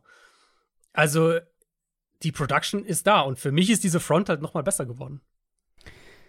Das Ding mit den Patriots ist so ein bisschen, bei jedem anderen Team würde ich es mehr kritisieren, wenn man so wenig, so wenige Star-Faktoren, so, wenig, Ja. so wenige Playmaker auf beiden Seiten des Balls irgendwie hat. Das also ist schon in der Offense. Ja. Ja. Und dann hatten sie letztes Jahr noch nicht mal einen Offensive Coordinator, aber in der Offense, also wer ist da ein, wer ist da so ein wirklich klassischer Playmaker, so ein Unterschiedsspieler? Also in der Offense, Mhm. in der Defense gibt es vielleicht ein, zwei und vor allem mit Christian Gonzalez könnte jetzt wirklich so der Star kommen, Mhm. wenn er sein Potenzial ausschöpft. Aber in der Offense, Ja. wer soll das sein? Und bei jedem anderen Team würde ich das ganz, ganz hochhängen und sagen, damit reichst du nichts. Aber das Gleiche war ja letztes Jahr auch der Fall und sie haben trotzdem acht Spiele Mhm. gewonnen. Und deswegen frage ich mich so ein bisschen, sie haben sich ja wahrscheinlich eher tendenziell verbessert. Und wenn es nur eine offensive Struktur ist mit Bill O'Brien oder dann halt noch so einen Spieler wie Christian Gonzalez, bei dem man natürlich als Rookie auch erstmal abwarten muss, Ja. äh, wie, wie er sich schlägt und so, weil das ist kein äh, No-Brainer, dass der jetzt zum Star wird. Trotzdem fällt es mir schwer zu sagen, dass die weniger Hm. als acht Spiele gewinnen. Ja, weil man kann ja das Argument auch umdrehen und sagen, sie haben halt auch nirgends eine klare Schwachstelle. Absolut. Also sie haben halt, der, der ganze, das ist halt, kannst du auf den ganzen Kader wirklich sagen, sie haben halt überall, wenn du jede Position Group rausnimmst, sind sie so eine 2, 2 minus, von, wenn wir jetzt Mhm. Schulnoten vergeben würden. Und vielleicht in manchen Bereichen noch ein bisschen besser, gerade in der Defense. Aber sie sind halt jetzt auch nirgends, dass du sagst, oh. Also sowas wie jetzt die Jets-Tackle-Situation. Das Ja. haben sie halt nicht. Oder wir kommen gleich zur Dolphins Offensive Line.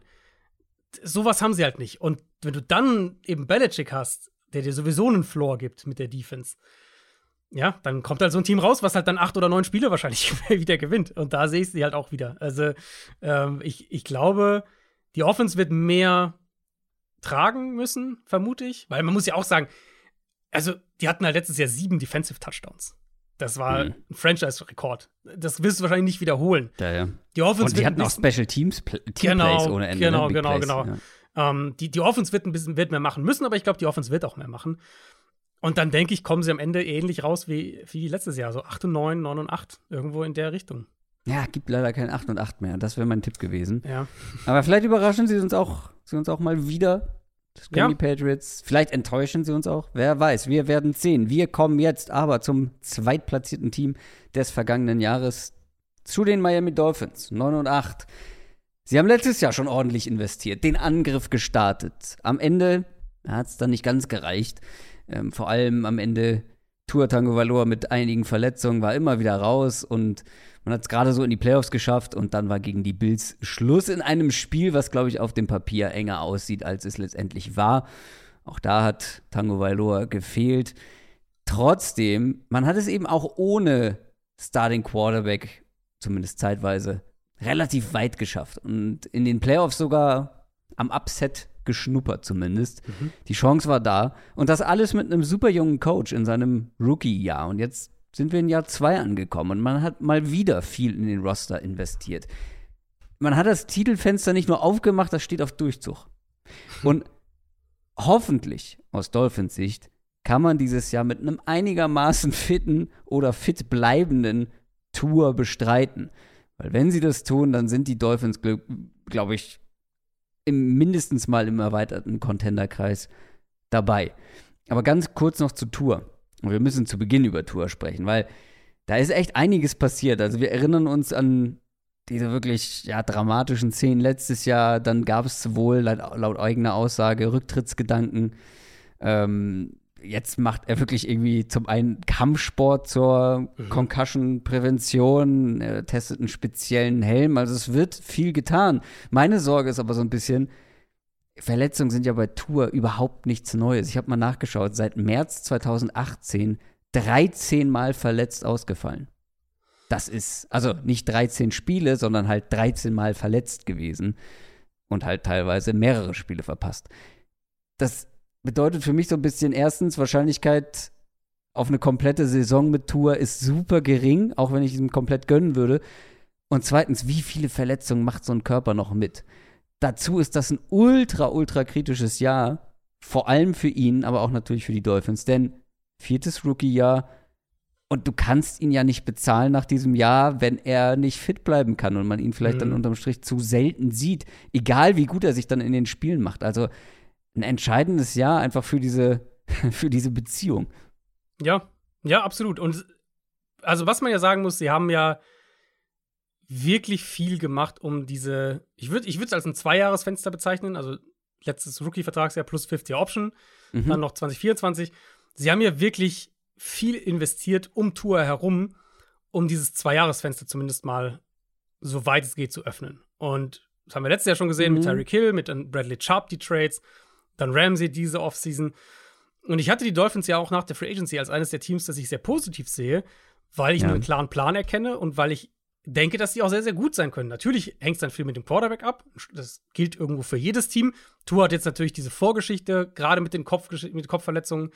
Ähm, ich denke, man muss aus Teamperspektive sagen, dass sie nach außen klar zeigen, dass sie an Tour glauben. Sie haben die 50-Option gezogen und sie bauen dieses Team um ihn herum auf, um zumindest mal jetzt für diese zwei Jahre in diesen Contender-Kreis kommen zu können.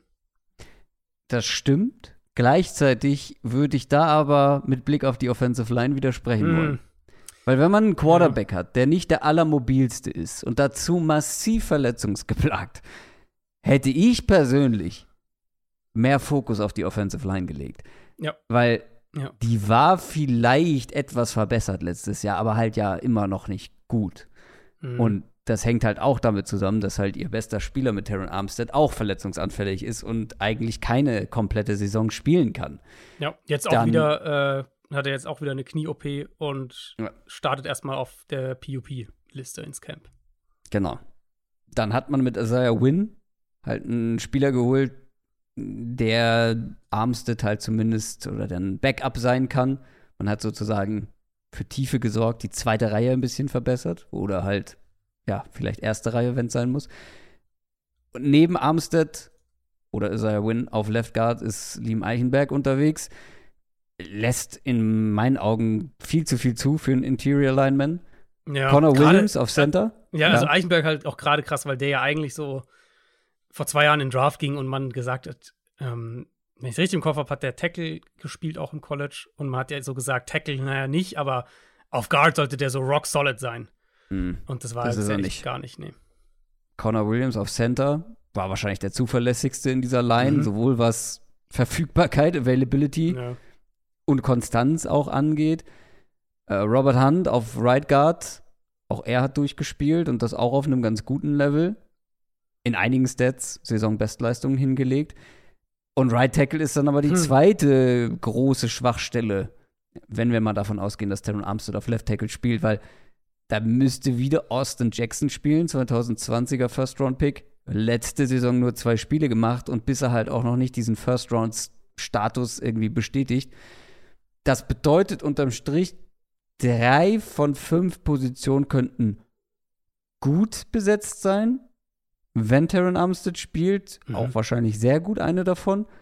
Und zwei absolute Schwachstellen. Also, wie ich ja. schon gesagt habe, mir ist das zu riskant bei den Umständen, ja. bei dem Quarterback. Ich hätte mir da schon noch ein, zwei Upgrades gewünscht. Ja, ja, äh, finde ich absolut nachvollziehbar. Vor allem halt die Right-Tackle-Situation. Das ist, finde ich, so ein, das ist echt so ein großes Fragezeichen. Letztes Jahr, also Austin Jackson hat äh, 84 Snaps gespielt, zwei Spieler hast du ja gesagt. Ich glaube, es waren, also im zweiten Spiel, glaube ich, hat er sich verletzt. Die waren alle auf Right Tackle, aber das war's halt. Ähm, hat sich am Knöchel da verletzt gehabt und kam halt nie mehr auf 100% zurück und ja, das war's dann halt. Brandon Shell hat da gespielt, der ist nicht mehr da. Greg Little hat da gespielt, der ist nicht mehr da. Und Robert Hunt hat halt auch ein bisschen Right Tackle gespielt. Ich vermute schon, dass die Jackson da noch mal eine Chance geben. Der ist jetzt ja auch im letzten Jahr von seinem Rookie-Vertrag. Ähm, und dann eben so ein bisschen tiefer haben sie geholt. Win hast du ja schon angesprochen. Cedric Ogbuye haben sie noch geholt. Dan Feeney haben sie noch geholt. Das sind alles zwei dritte Reihe Spieler. Win finde ich halt noch interessant, weil der könnte auch Left Guard spielen und der könnte auch Right Tackle spielen. Das hat er beides bei den Patriots auch schon gemacht. Ähm, jetzt kann man drüber streiten, ob er da, ob das so gut ist, ob das so seine Rolle ist. Er ist die erste logische Alternative, wenn Armstead ausfällt, womit man ein bisschen planen muss. Und ich denke, die erste Line stand jetzt wäre, so wie du es gesagt hast, Armstead, Eichenberg, Williams, Hunt, Jackson. Aber Win könnte halt zum Beispiel auch statt Eichenberg spielen oder er könnte auch statt Jackson spielen. Also er könnte Left Guard eben oder Right mhm. Tackle spielen. Hunt könnte rechts raus auf Tackle, was vielleicht sogar die beste Option wäre. Und dann musst du nur diesen Right Guard Spot besetzen. Das könnte Dan Feeney zum Beispiel machen. Also da gibt es ein paar Konstellationen, die sich wahrscheinlich auch im Camp dann finden werden. Gesetzt sind, also dass sie generell spielen, für mich Armstead Williams Hunt.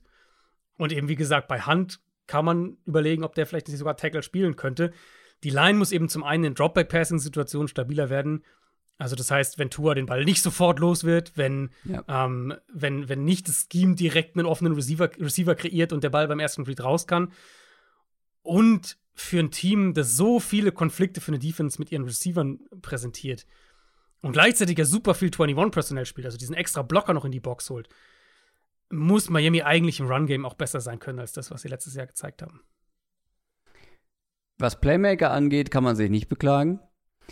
Da sind wirklich alle Voraussetzungen gegeben, um wieder eine gute Offense aufs Feld zu bekommen mit zwei Top 10 Receivern, wie wir ja jetzt wissen, mit Tyreek Hill hm. und Jalen Waddle. Unfassbar viel Speed, unfassbar viel Explosivität. Das gleiche gilt auch fürs Backfield. Also Raheem Mostert, Jeff Wilson und dann jetzt noch Third-Round-Pick Devon A-Chain. Hm. Mehr Speed geht eigentlich gar nicht. Also auch A-Chains äh, ja. Ass im Ärmel war ja einfach seine Explosivität und sein Speed. Ähm, irgendwie liegt es natürlich auch auf der Hand, du hast es ja gerade schon angesprochen, dann mit einem zweiten Tight End auf dem Feld zu sein, ähm, weil du einfach diese zwei Top-Receiver hast und dann natürlich auch einen qualitativen Abfall dahinter. Ähm, oder halt zwei Running Backs auf dem Feld. Haben wir, glaube ich, letztes Jahr auch häufig gesehen. Oder Fullback, ähm, den sie auch im Kader haben. Das sind natürlich dann auch die, die Stärken, weil der einzige Kritikpunkt, wenn ich so aufs komplette Waffenarsenal schaue, Wide mhm. Receiver, Backfield, ähm, Tight Ends, es gibt einen Punkt, den ich etwas kritisch sehe, das ist das Doppel-T. Damit ist nicht Tua Tagovailoa gemeint, sondern Tight End und Tiefe. Weil Hill und Warden ja. letztes Jahr ja. 302 von 583 Targets für die beiden. Das ist mehr als die Hälfte. Die drittmeisten hatte Gesicki mhm. mit 56. Der ist nicht mehr da. Trent Sherfield war, glaube ich, Nummer 3 Receiver mit 50 Targets. Ist nicht mehr da. Mhm. Auf Tight End hat man jetzt Durham Smythe oder Smith. Äh, der hatte noch nie 35 äh, Catches. Ja, ist ein Blocker. Ja, ist ein reiner Blocker. Eric Saubert oder Saubert, wie ich ihn nenne. Natürlich. Dann gibt es noch Elijah Higgins, ein Sechs-Runden-Pick. Ja, und Higgins ist, also Higgins, ja. wenn wir über Receiving-Optionen sprechen, ist halt der interessanteste, weil der ja ein Receiver im College war. Und das war schon Pre-Draft so ein Ding bei ihm, dass der wahrscheinlich Thailand eher dann auf Thailand irgendwie umschult. Also, wenn die einen Receiver in dieser Gruppe finden im Laufe dieser Saison, dann wäre es wahrscheinlich Higgins. Hm. Aber ganz ehrlich, also du, du, kannst ja, du kannst ja rückwärts konstruieren, so ein bisschen, um jetzt an diesen Punkt zu kommen. Gesicki, das haben wir ja beide nie verstanden, wie so ein eindimensionaler Talent in dieses Scheme passt, warum sie dem den Franchise-Tag geben. Mhm. Und hat er ja auch nicht.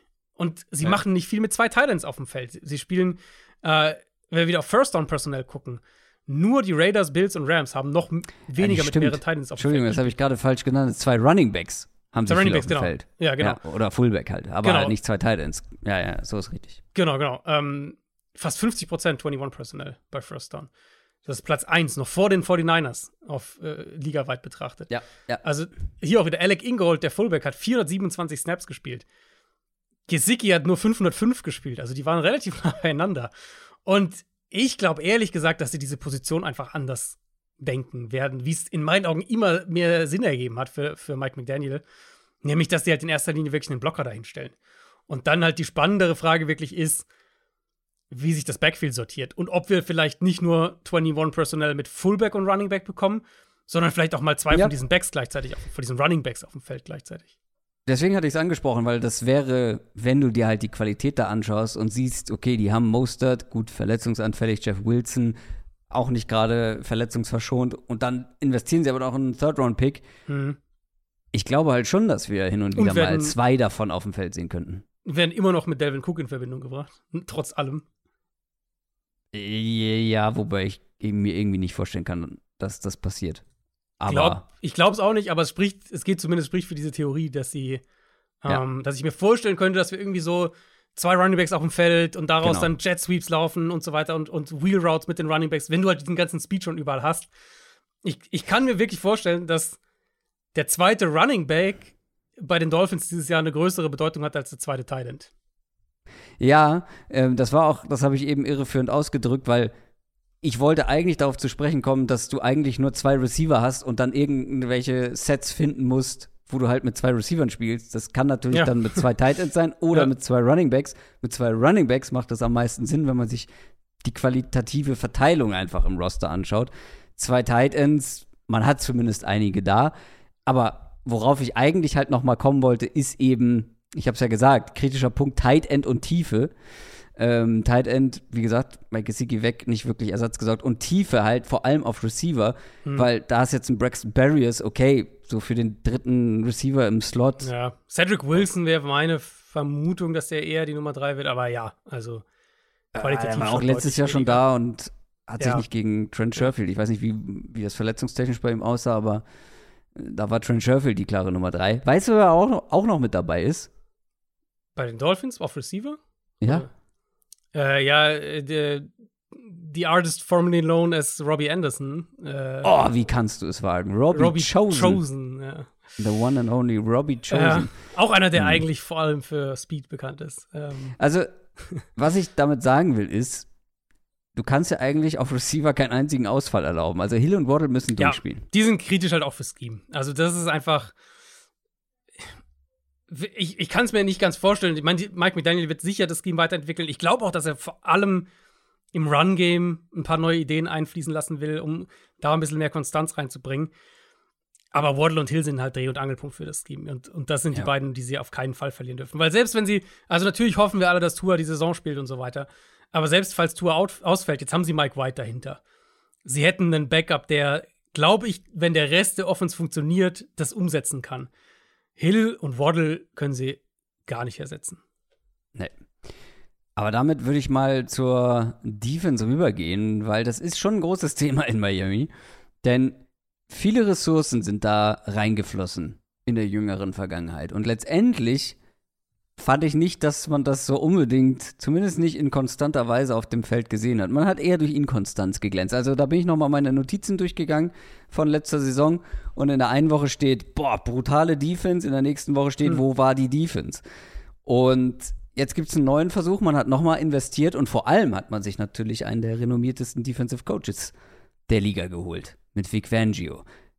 Ganz andere Defense-Philosophie als seine Vorgänger, da kannst du gerne gleich auch nochmal so ein bisschen was drüber sagen und das ganze äh, Thema anreißen. Ähm, ich würde erstmal aufs Personal schauen.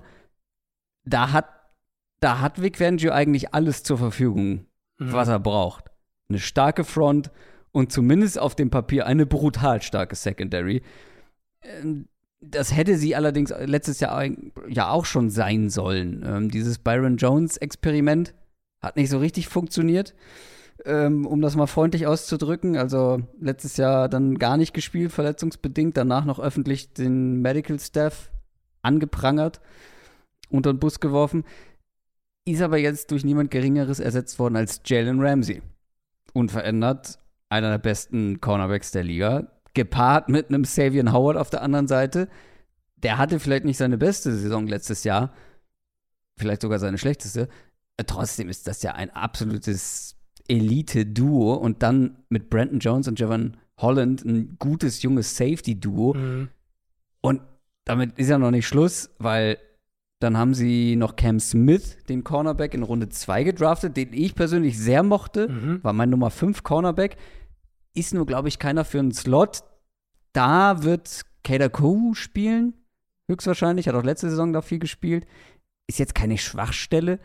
Macht die Secondary aber, auch, glaube ich, auch nicht signifikant besser.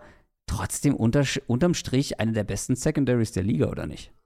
Ja, ich glaube, dass wir Ramsey einiges im Slot auch sehen werden. Das kann natürlich Und- auch sein, ja. Und, Und, wir dann, Cam Smith vielleicht außen. genau. Ja. Genau, Cam Smith dann außen. Ja, letztes Jahr, also Savin Howard hatte halt auch ein ziemliches Down-Year. Das, das fiel schon auf. Ähm, ist halt die Frage, ob er dann jetzt auch wieder so ein bisschen hochgehoben wird, wenn Ramsey dabei ist und generell diese Defense vielleicht strukturell auch ein bisschen ihn mehr entlastet, weil klar, ich meine, da kommen ja diese Ups und Downs auch zum Teil zumindest her. Letztes Jahr ähm, haben die Dolphins ja noch in der Brian Flores Schule quasi gespielt. Mit Josh Boyer, der Defensive Coordinator, waren sie ja noch diese super Blitzing Man-Coverage Defense.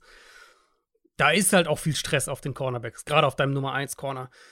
Ich denke, das wird ein bisschen anders sein. Ich würde es aus Dolphins Sicht hoffen, dass Howard dann auch wieder besser spielen kann.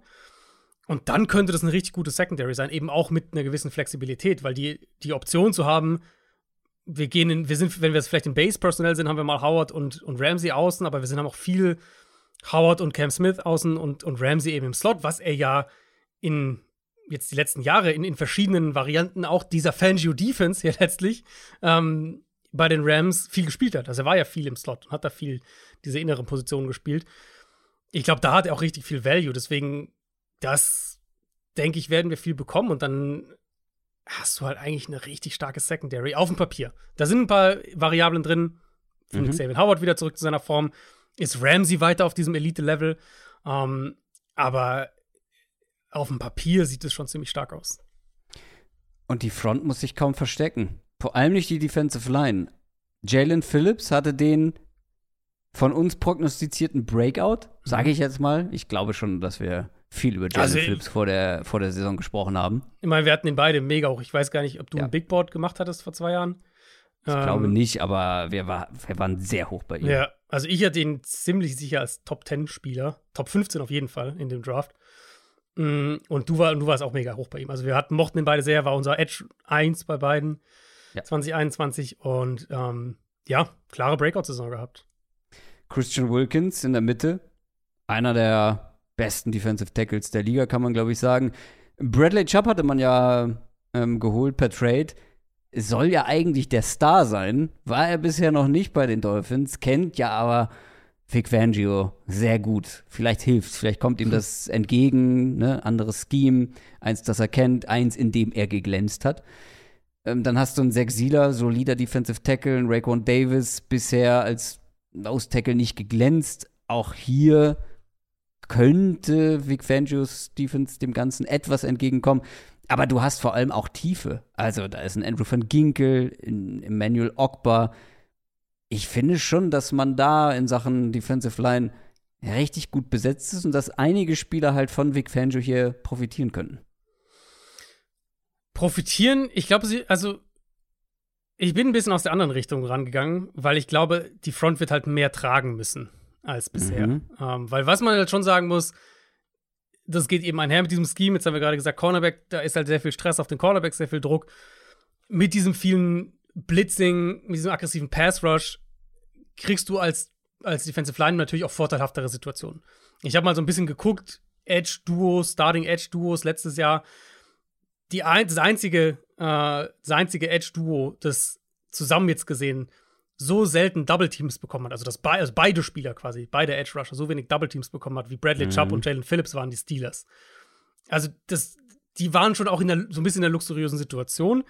Das wird sich, glaube ich, schon ein bisschen ändern. Vic Fangio wird jetzt nicht so extrem sein wie ein Robert Sala zum Beispiel oder ein Gus Bradley, was Blitzing angeht. Aber er wird, es wird schon merklich anders aussehen. Ich kann mir vorstellen, dass Miami so um 10 Prozentpunkte runtergeht, was das Blitzing angeht.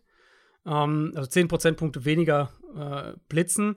Und dann kommt es halt mehr auf diese Spieler an, auf Wilkins, auf Phillips, auf Chubb, zusammen mit einem Raekwon Davis, was die Run-Defense angeht, mit Zach Sieler, auch so ein bisschen unterschätzter Spieler vielleicht. Ich, also ich würde es vielleicht so sagen, diese Defensive Line sah letztes Jahr sehr gut aus. Die individuellen Spieler sahen gut aus. Wilkins hat sich etabliert als ein richtig guter Interior Lineman. Phillips haben wir gerade gesagt, Breakout, ja. Ähm, aber sie hat halt auch viel Hilfe bekommen. Und jetzt werden wir eben sehen, ob sie so gut sind, dass sie selbst noch mehr tragen können, weil ich glaube, das wird ein Stück weit nötig sein, damit Fangio's Defense funktioniert. Aber ich denke, dass sie das kann. Ich glaube, dass sie das können. Ich glaube, dass die Qualität individuell da ist. Um, ähm, und das wird wichtig sein, damit Vic Fangio's Defense funktioniert. Machen wir die Linebacker noch kurz zum Abschluss. Jerome Baker ist vor allem als Blitzer gut gewesen, wird er ja dann höchstwahrscheinlich seltener machen müssen. Mhm. Aber dann gab es ja eigentlich schon ein Upgrade, könnte man sagen, mhm. mit David Long, den man von den Titans geholt hat, ja. der halt wahrscheinlich auch ein bisschen besser ins System passen sollte, wenn man nicht ganz so viel blitzt wie Lennon Roberts war da vorher da, auch der als guter Blitzer aufgetreten, als guter Passrusher. Aber Long ist halt auch so einer, der relativ viel mit Verletzungen zu tun hatte. Ja, ja. Da komme ich gleich nochmal drauf, dass das auch irgendwie so der rote Faden bei den Dolphins ist. Aber trotzdem würde ich sagen, alles im Allem, das Personal plus Vic Fangio, ich bin da ziemlich positiv bei dieser Dolphins Defense. Ich glaube, dass also Defense zu prognostizieren ist ja eh noch mal viel schwieriger als Offense. Aber Miami hat für mich die Mittel für eine Top 5 Defense. Ja. Jetzt ist das Problem halt, in dieser Division gibt es drei Teams in meinen Augen, die eine Top 5 Defense haben könnten nächstes Jahr. Das macht es natürlich nicht leichter. Ähm, aber ich glaube, die Dolphins können da oben in der Liga mitspielen. Äh, ja, also David Long, vielleicht um den Punkt noch rund zu für mich passt er halt vor allem als dieser Downhill-Run-Verteidiger super stark, super physisch gegen den Run. Und sowas brauchst du natürlich auch, wenn man viel auch aus leichten Boxen verteidigen will. Mega gespannt drauf, Vic Fangio nochmal als Defensive Coordinator zu sehen. Ähm, jetzt so, wo er seinen, seinen Fingerabdruck eigentlich die letzten fünf Jahre defensiven Football in der NFL geprägt hat.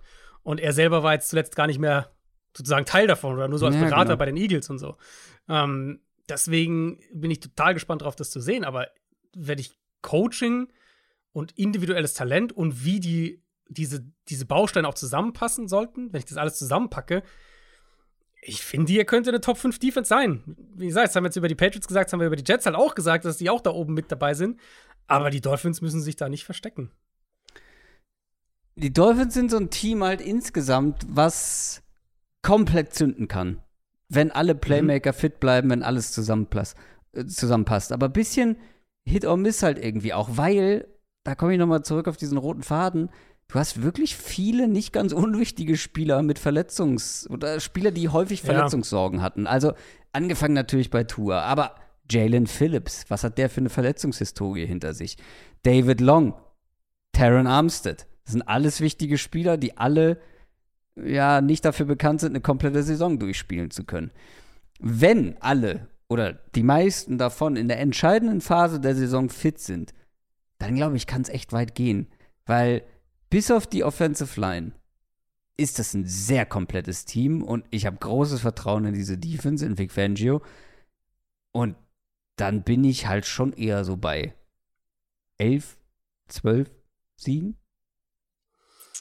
11. Ja.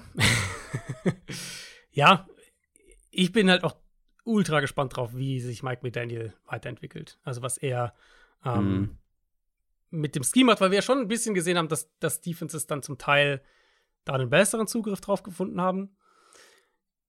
Für mich war es halt, als ich jetzt auch nochmal in die, in, die, in die Recherchen gegangen bin, so ein bisschen Dolphins Offense mir angeschaut habe. Ich habe wirklich, ich bin über einige meiner absoluten Lieblingsstats, für alle Divisions bisher, die wir gemacht haben, äh, bin ich jetzt im Zuge der Dolphins Offense gestoßen. Ich, ich sag dir mal ein, zwei. Die Ravens letztes Jahr hatten die zweithöchste Ad-Snap-Motion-Percentage in der NFL mit 34,4 Prozent. Also bei 34,4 Prozent ihrer Snaps hat sich im Moment des Snaps ein Spieler bewegt. Platz zwei. Was denkst du, wo die Dolphins da standen? Ja, wenn du so fragst, hatten sie vielleicht schon die 50 Prozent. Nicht ganz, aber 46. Also ah, ja. fast die Hälfte. Krass, ähm, aber es ist trotzdem viel. Genau, mit Abstand die höchste Ad-Snap-Motion. Und dann habe ich geguckt, Play Action unter Quarterbacks mit mindestens 400 Dropbacks letztes Jahr. Justin Fields, Platz 2, Play Action Quote von 32,7 Prozent. Also 32,7 Prozent seiner Dropbacks kamen via Play Action. Was denkst du, wo Tour da stand? Hier knacken wir die 50 Prozent. Nicht ganz. 43,1. Ah. Ähm, aber auch hier, ah. ne, nah dran ja, an der Hälfte seiner Dropbacks. Ja. Also, was McDaniel da halt gebaut hat, war absolut herausragend und, und so Quarterback-freundlich, wie man sich nur vorstellen kann. Und Tours Skill sein größter Beitrag zu der Offense, in meinen Augen, kam halt darin, wie er die Mitte des Feldes bedient. Super schnell, super decisive, akkurat. Ähm, auch ein Stück weit als Passer dann furchtlos in diesem, in diesem Bereich des Feldes, den ja auch nicht alle Quarterbacks gerne bedienen. Mm, und da halt auch wirklich schnell tief den Ball geworfen. Wenn Defenses da mehr Antworten finden, wie sehen dann die Antworten von McDaniel oder die, die, quasi die, die, Gegen, mhm. die Gegenreaktion von McDaniel aus? Darauf bin ich gespannt. Ich glaube, dass er das Game sowieso weiterentwickeln wird, weil ich, habe ich ja vorhin schon gesagt, nach wie vor denke, dass die mehr im Run-Game auch machen wollen. Ja, das könnte ich mir mit dem Arsenal im Backfield auf jeden Fall vorstellen. Und vielleicht kommt da ja noch ein Running Back mit dazu. Kommen wir zum Abschluss zu den Buffalo Bills.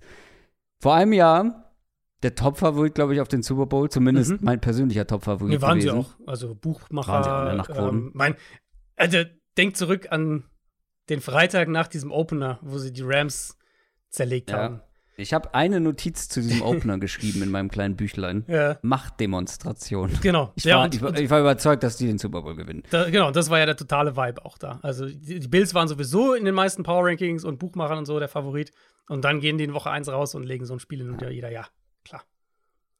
Sie haben unterm Strich auch eine sehr erfolgreiche Regular Season gespielt. Mit 13 und 3 sind sie durch die Saison marschiert, beziehungsweise mal mehr, mal weniger marschiert.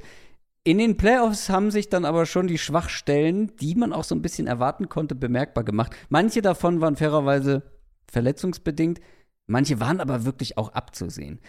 Und die Frage ist natürlich jetzt in dieser Preview, konnte man die Schwachstellen beheben? Hat man sie Mhm. adressiert? Hofft man dann nur darauf, dass man weniger Verletzungssorgen hat? Oder wie geht man das Ganze an? Ich würde hier tatsächlich mal bei der Defense anfangen. Okay. Zum einen, weil Abwechslung. Ja, wir fangen immer mit der Offense an. Äh, und letztendlich, weil die dann auch so ein bisschen zum Problem geworden ist. Und dann fangen wir sogar ganz hinten an, in der Secondary. Weil das war, das war eins von mir, das von mir angesprochene verletzungsbedingte Problem, weil diese Secondary hat fast nie in Bestbesetzung gespielt. Ein zentrales Problem für die Bills war natürlich der Ausfall von Micah Hyde. Ich Mhm. glaube, der hat mal zwei Spiele gemacht und war dann Ja, raus. Tredavious White hat ja. Tredavious White hat den kompletten Anfang, die erste Hälfte der Saison verpasst. Jordan Poyer war mehrere Spiele raus. Äh, Den hat man gehalten, der ist wieder mit dabei. Und wenn die alle dann spielen, hat man nach wie vor eins der besten Safety-Duos wahrscheinlich der Liga, wenn die zumindest wieder an ihr Leistungsniveau rankommen. Man hat einen guten Nummer 1 Cornerback. Man hat einen besser werdenden Nummer 2 Cornerback, so will ich es mal formulieren, weil Kair Elam der wurde, der wurde gegen Ende, fand ich ganz gut und der kommt jetzt in sein zweites Jahr und hat einen richtig guten Nickel-Corner mit Taron Johnson. Das ist auf dem, auf dem Papier eine richtig gute Unit. Vielleicht nicht absolutes Top-Level, nicht vielleicht so wie die Dolphins das Potenzial haben oder wie die Jets Secondary, aber absolut ausreichend. Ja, das, so würde ich es auch sagen. Ich finde, ein bisschen erkennt man hier auch, dass die Bills so in die finale Phase mit diesem konkreten Kaderfenster gehen. Also Von Miller ist natürlich einer, aber die Safeties halt auch. Ähm, Michael Hyde wird auch Free Agent nach der Saison. Beide werden jetzt älter, beide hatten mit Verletzungen zu kämpfen. Wenn sie auf dem Feld sind, immer noch ein, ein Top-Safety-Duo. Das würde ich schon sagen. Bei Tredavious White hofft man natürlich jetzt mit ein bisschen mehr Abstand zu seiner schweren Verletzung, dass der dann auch wieder mehr zu alter Form findet. Teron Johnson im Slot, so, das ist okay. Mm. Und dann der zweite Outside-Starting-Spot eben Jackson, Elam, wer auch immer das dann am Ende spielt. Ich glaube, das ist eine solide Gruppe mit, einem, mit, einer, mit einer stabilen Baseline. Vielleicht so im, auch im Vergleich zu so Dolphins, Jets nicht ganz die Upside, so eine Elite-Secondary zu sein. Es sei denn halt ein Spieler wie Travis White spielt wieder auf diesem absoluten Top-Level. Ähm, aber sollte auf jeden Fall gut genug sein, dass du absolut damit arbeiten kannst. Und dass es keine Schwachstelle ist, wenn die alle fit sind. Nee. Also, das glaube ich auf keinen Fall. Außer ähm, man verletzt sich halt wieder oder irgendwer verletzt sich da. Ähm, bei der Front gibt es halt ein bisschen andere Vorzeichen, weil die haben definitiv genug Leute, um Verletzungen aufzufangen. Letztes Jahr halt nur nicht so wirklich bei Von Miller. Da hatte man nicht so richtig Ja. einen Ersatz für. Der war ja nach elf Spielen raus und mal sehen, wann der wieder komplett bei 100 Prozent ist. Ich glaube, noch ist er es nicht. Ist, glaube ich, auch auf der PUP-Liste Mhm, ja. gelandet. Ähm, die haben viele gute, wenn nicht überragende Spieler in dieser Front, allen voran in der Defensive Line. Mit Greg Rousseau, der eine, eine gute Saison gespielt hat. Wenn der sich vielleicht sogar noch mal steigern kann, ist ja auch noch relativ jung. Und wenn Von Miller dann fett ist, äh, fit ist und auch Greg Rousseau auf der anderen Seite, ist das, glaube ich, ein richtig gutes Edge-Duo. Und dazwischen hat man einen Ed Oliver, mit dem man verlängert hat, und Daquan Jones, unveränderte Defensive Tackle ähm, gutes Tackle-Duo. Und jetzt hat man dahinter einen Leonard Floyd geholt, was echt wirklich so ein underrated Signing Mhm. Ja. werden kann, ne? Ja. Weil A, super erfahrener Spieler, der halt vom Spielertyp halt auch so als Speedrusher einen Von Miller ganz gut ersetzen kann, falls der noch länger braucht oder dann mal wieder ausfällt. Also Leonard Floyd ist einer, den, den man im Auge behalten sollte, ob der vielleicht so ein bisschen so der, also vielleicht, ja, Schlüssel ist zu viel gesagt oder Keyplayer, aber der halt wirklich so ein bisschen dafür sorgen kann, dass ein Von Miller Ausfall nicht ganz so schwer wiegt. Dann hast du mit Jack Lawson einen guten Rotationsspieler. AJ Epinesa ist natürlich eine Enttäuschung, wenn man seinen Draftspot irgendwie im Hinterkopf hat, aber trotzdem wahrscheinlich solider Rotationsspieler. Man hat einen Puna Ford geholt. Guter Rotationsspieler. Ähm, das ist vielleicht nicht die beste Defensive, äh, Defensive Line der Liga, ähnlich wie bei der Secondary. Aber wenn ich vor allem auf die zweite Reihe gucke, es gibt, glaube ich, Teams, die froh wären, diese zweite Reihe als Starter zu haben.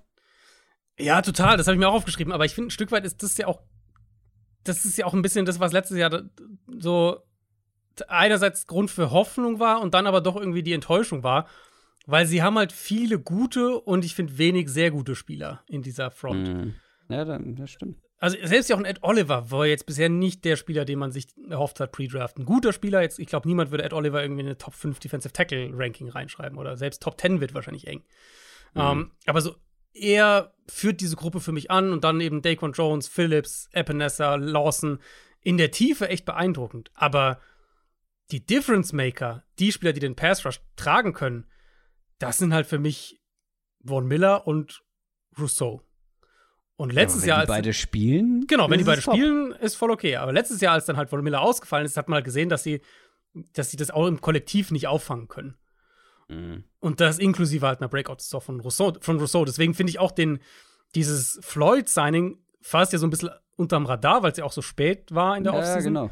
Ähm, aber das könnte ultra wichtig sein. Der kann ja gut, das kann gut sein, dass der Day One startet. Wenn, also ich bin genau. nicht so optimistisch, dass Von Miller Woche 1 spielt, ehrlich gesagt. Und der hatte noch eine gute Saison bei den Rams, genau. oder? Genau, also genau. War ja da auch immer zwei, klar, neben Aaron Donald die letzten Jahre, aber das ist halt zumindest einer, der individuell gewinnt. Ja. Mhm. Und das hat mir halt jetzt, abgesehen von Rousseau dann, echt gefehlt. Und ich glaube, das ist der eine Punkt. Und der andere Punkt für mich ist halt auch, ich denke, wir werden auch strukturell ein bisschen eine andere Defense bekommen, weil ich glaube, ein Grund dafür, dass sie sich von Leslie Frazier getrennt haben, dem Defensive Coordinator, ist halt, dass sie schon immer so ihren Stil gespielt haben und halt nicht diese Defense waren, die sich anpasst an den Gegner, die, die reagiert, die flexibel ist. Ähm, Sean McDermott übernimmt ja den, den Defensive mhm. Coordinator-Posten zusätzlich zum Head Coach-Job. Mal gucken, wie das dann so funktioniert. Aber ich erwarte zumindest mal eine, eine flexiblere, eine, eine Bills-Defense, die mehr auch reagiert. Und vielleicht wirkt sich das ja auch dann auf sowas wie Pass-Rush-Packages aus. Machen wir die Linebacker noch. Ähm, Matt Milano, einer der besten Inside-Linebacker der Liga. Mhm. Aber man hat Truman Edmonds verloren, ja. seinen kongenialen Partner. Herber Verlust natürlich nach so einer brutalen Saison und da muss man erstmal schauen, wer ihn überhaupt ersetzt. Ich könnte mir vorstellen, dass sich das erst so in der Vorbereitung klären wird. Da gibt es nämlich zwei Drittrunden-Picks. Zum einen Dorian Williams, dieses Jahr dritte Runde geholt worden. Der könnte es werden. Oder der Drittrunden-Pick aus dem letzten Jahr mit Terrell Bernard. Mhm. Der hat zwar letztes Jahr nur knapp über 100 Snaps gespielt, könnte aber deshalb natürlich in der Pole Position sein, weil er zumindest schon ein bisschen mhm. länger beim Team ist und schon gespielt hat und ja. da jetzt auch nicht komplett verkehrt aussah, vor allem in der Run Defense nicht. Ja, das wäre auch muss man so ein bisschen Punkt. abwarten, ne? Genau, das wäre auch so mein Punkt schon von der Rollenaufteilung her. Ja, genau. Dorian Williams für mich stilistisch ist eher der Matt Milano-Ersatz, so ein bisschen. Mhm. Und ich glaube, Bernard sehen sie vielleicht mehr als so diesen bisschen klassischeren Mittellinebacker-Typen. Deswegen, ich denke, Milano Bernard ist das Starting-Duo. Williams für mich ist mehr für den Moment, ich meine, ist ein Rookie, Mal gucken, wo er sich hinentwickelt. Aber für den Moment eher so ein Cover-Spezialist vielleicht auf Linebacker. Dann gehen wir zur Offense. Angeführt natürlich von Josh Allen und Stephon Diggs. Beide hatten ein bisschen mit Inkonstanz zu kämpfen, aber ich finde das halt, also das wird ja auch gerne so als Argument gegen Josh Allen oder auch gegen Stephon Diggs gebracht. Ich habe es selber in unserer Wide Receiver Folge angebracht, dass Stephon Diggs dann in manchen Spielen halt so ein bisschen abgetaucht ist, auch frustriert war. Aber ich finde, da muss man immer so ein bisschen auf die Umstände auch schauen. Das sind nicht die einfachsten halt, wenn du so zwei ganz klare Starspieler hast und vor allem so die ganz klare Nummer eins auf Receiver und dann die Qualität schon rasant nachlässt dahinter. Weil gefühlt wusste jeder, was man machen muss, um die Bills zumindest zu limitieren, weil irgendwie ist mhm. der von Dix verteidigen und dann wird schon mal im Passspiel schwierig ich meine, die wenigsten haben es geschafft, fairerweise, aber in den Playoffs wird dann sowas eben bestraft. Stichwort ja. Schwachstellen. Ja. Schwachstelle Nummer zwei Passcatcher. Wir haben das ganz große Jahr von Gabe Davis erwartet. Das Mhm. blieb dann halt leider aus. Also die Volume ist zwar hochgegangen, die Effizienz halt aber auch leider ein bisschen runter. Ja. Und die Konstanz vor allem. Also, Ja, das fand genau. ich bei ihm halt so. Er hat, ist, er hat halt diese Big Play-Momente und dann denkst du, ja, das ist Ja, er. genau. Das, ist der, das ist der Receiver, den, den wir sehen wollen. Aber ich habe bei ihm nochmal in die, in die quasi Game for, also Spiel für Spiel äh, Stats geguckt. Der hatte neun Spiele mit unter 40 Receiving Yards letztes Jahr. Hm. Fünf Spiele mit weniger als drei Catches, also weniger als drei Catches. Hm. Und das ist halt schon, also da hat halt schon einfach krass diese Konstanz gefehlt. Und wir haben ja, äh, wir hatten es ja, glaube ich, auch kurz in der Receiver-Folge sogar das Thema. Das ist eigentlich seit, seit Cole Beasley vor ein paar Jahren, ähm, fehlt halt dieser, Ja. gar nicht mal dieser flashy Spieler, der ja Gabe Davis dann in der Idee wäre. Der ist ja eher eine Big Play-Waffe neben Diggs. Aber vielleicht halt einer, der First Downs produziert, der Catches und Targets frisst. Und das versuchen sie ja jetzt so ein bisschen mit Dalton Kincaid ähm, zu besetzen. da greift er mir voraus. Ähm, Wäre ich jetzt genau in diesem Moment auch zugekommen, weil äh, Gabe Davis wird die Nummer zwei erstmal bleiben. Ich, ich, will, ich will halt Gabe Davis noch nicht komplett abschreiben, weil das ist halt auch erst seine vierte Nein, Saison. nein, ne? genau, auf keinen Fall. Es ist halt natürlich Er auch ist halt Vertragsjahr für ihn. Ähm, das heißt, er wird besonders motiviert sein. Ideal, also Best Case für Buffalo ist natürlich Gabe Davis, ist fit und spielt, ruft, bringt es mal alles zusammen aufs Feld. Und du hast diese starke Nummer zwei und kannst dann aus dieser Gruppe an Spielern, die sie ja geholt haben, um, um diese Underneath-Rolle zu besetzen, Kincaid, Deontay Hardy, wen auch immer, der, wer dann da spielt, Deontay Hardy. Also Ja, ich, wer weiß. da würde ich zwei andere Spieler davor setzen. Aber Ja, kommen wir gleich zu. Lass uns erstmal über Ja. Dalton Kincaid sprechen, weil Mhm. ich glaube, der könnte am, am meisten Impact haben. First-Round-Pick gewesen natürlich, ähm, falls ihr die Draft-Previews nicht gehört habt. Ja, Tight End, aber halt vor allem ein richtig guter Passcatcher. Ganz spannend finde ich halt jetzt, dass man zwei relativ aufs Bälle fangen fokussierte Tight Ends im Team hat. Ne? Mit Dawson Knox ist so der andere. Mhm. Der war Nummer drei in Targets letztes Jahr. Die Bills haben relativ wenig mit zwei Tight End Sets gespielt. Könnte das mehr werden? Äh, Läuft jetzt ein, also kommt jetzt ein Dalton Kincaid und, und Dawson Dock spielt kaum noch eine Rolle oder wie darf ich mir das vorstellen? Also, es ist eine interessante Frage. Weil gerade wenn wir halt sagen, naja, so dieser dritte Receiver-Spot ist nicht so ist problematisch, der zweite ist schon nicht so ideal, könnte man ja sagen, warum nicht zwei Teile? Ja, eben, Und eben, das war auch mein Gedanke. Genau, und ich finde, ohne jetzt dir wieder zu, vorausgreifen zu wollen, aber ich finde, das, das geht halt in so eine einheitliche Strategie über, die ich bei den Bills glaube zu erkennen. Nämlich, dass sie halt, wo sie in der O-Line investiert haben und was sie mit ihrem Backfield gemacht haben, wo ich glaube, dass sie sich auch schematisch so ein bisschen umstellen wollen, um eben diesen Effekt, über den wir auch im Quarterback-Ranking gesprochen haben, dass halt immer wieder alles auf Josh Allen ankommt, um den halt so ein bisschen zu minimieren und Allen so ein bisschen zu entlasten. Ähm, und ich könnte mir vorstellen, dass zwei Titan-Sets daraus ein bisschen auch laufen, ein bisschen schwerer lesbar sein, Ja. dass das damit reinkommt. Wenn ich jetzt auf den Roster gucke und du mir jetzt einfach nur die Skill-Player, also die, die, die Receiver und die Titans ähm, vorliest, dann wären für mich, klar, Dix die 1, Gabe Davis die 2 und dann würde ich aber wahrscheinlich die beiden Titans nennen.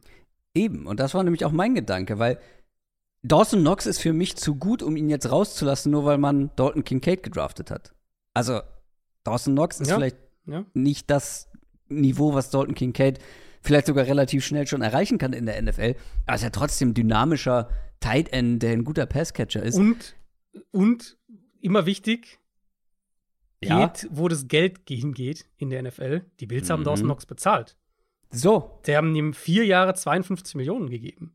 Also ja, Ja. nicht. der wird nicht auf der Bank Genau, sitzen. der wird nicht einfach auf der Bank sitzen. Und, und der ist auch jetzt nicht, das ist jetzt auch nicht sein letztes Vertragsjahr oder sowas, sondern der hat jetzt noch vier Jahre. Also, ähm, ich glaube auch, dass wir mehr zwei Titan-Sets bekommen werden. Ja, und vor allem, das müssen wir der Vollständigkeit halber noch thematisieren, ist halt eben, wer ist überhaupt die Nummer drei? Und da bietet sich halt niemand an. Isaiah McKenzie ist weg, Mhm. Trent Sherfield aus Miami geholt, Khalil Shakir könnte im zweiten Jahr ein bisschen mehr übernehmen. Das sind zum Beispiel die beiden, die ich noch vornehme, Deontay Hardy Das ist natürlich Hm. wilder Hate von dir, aber gut. gegen Hardy. ja.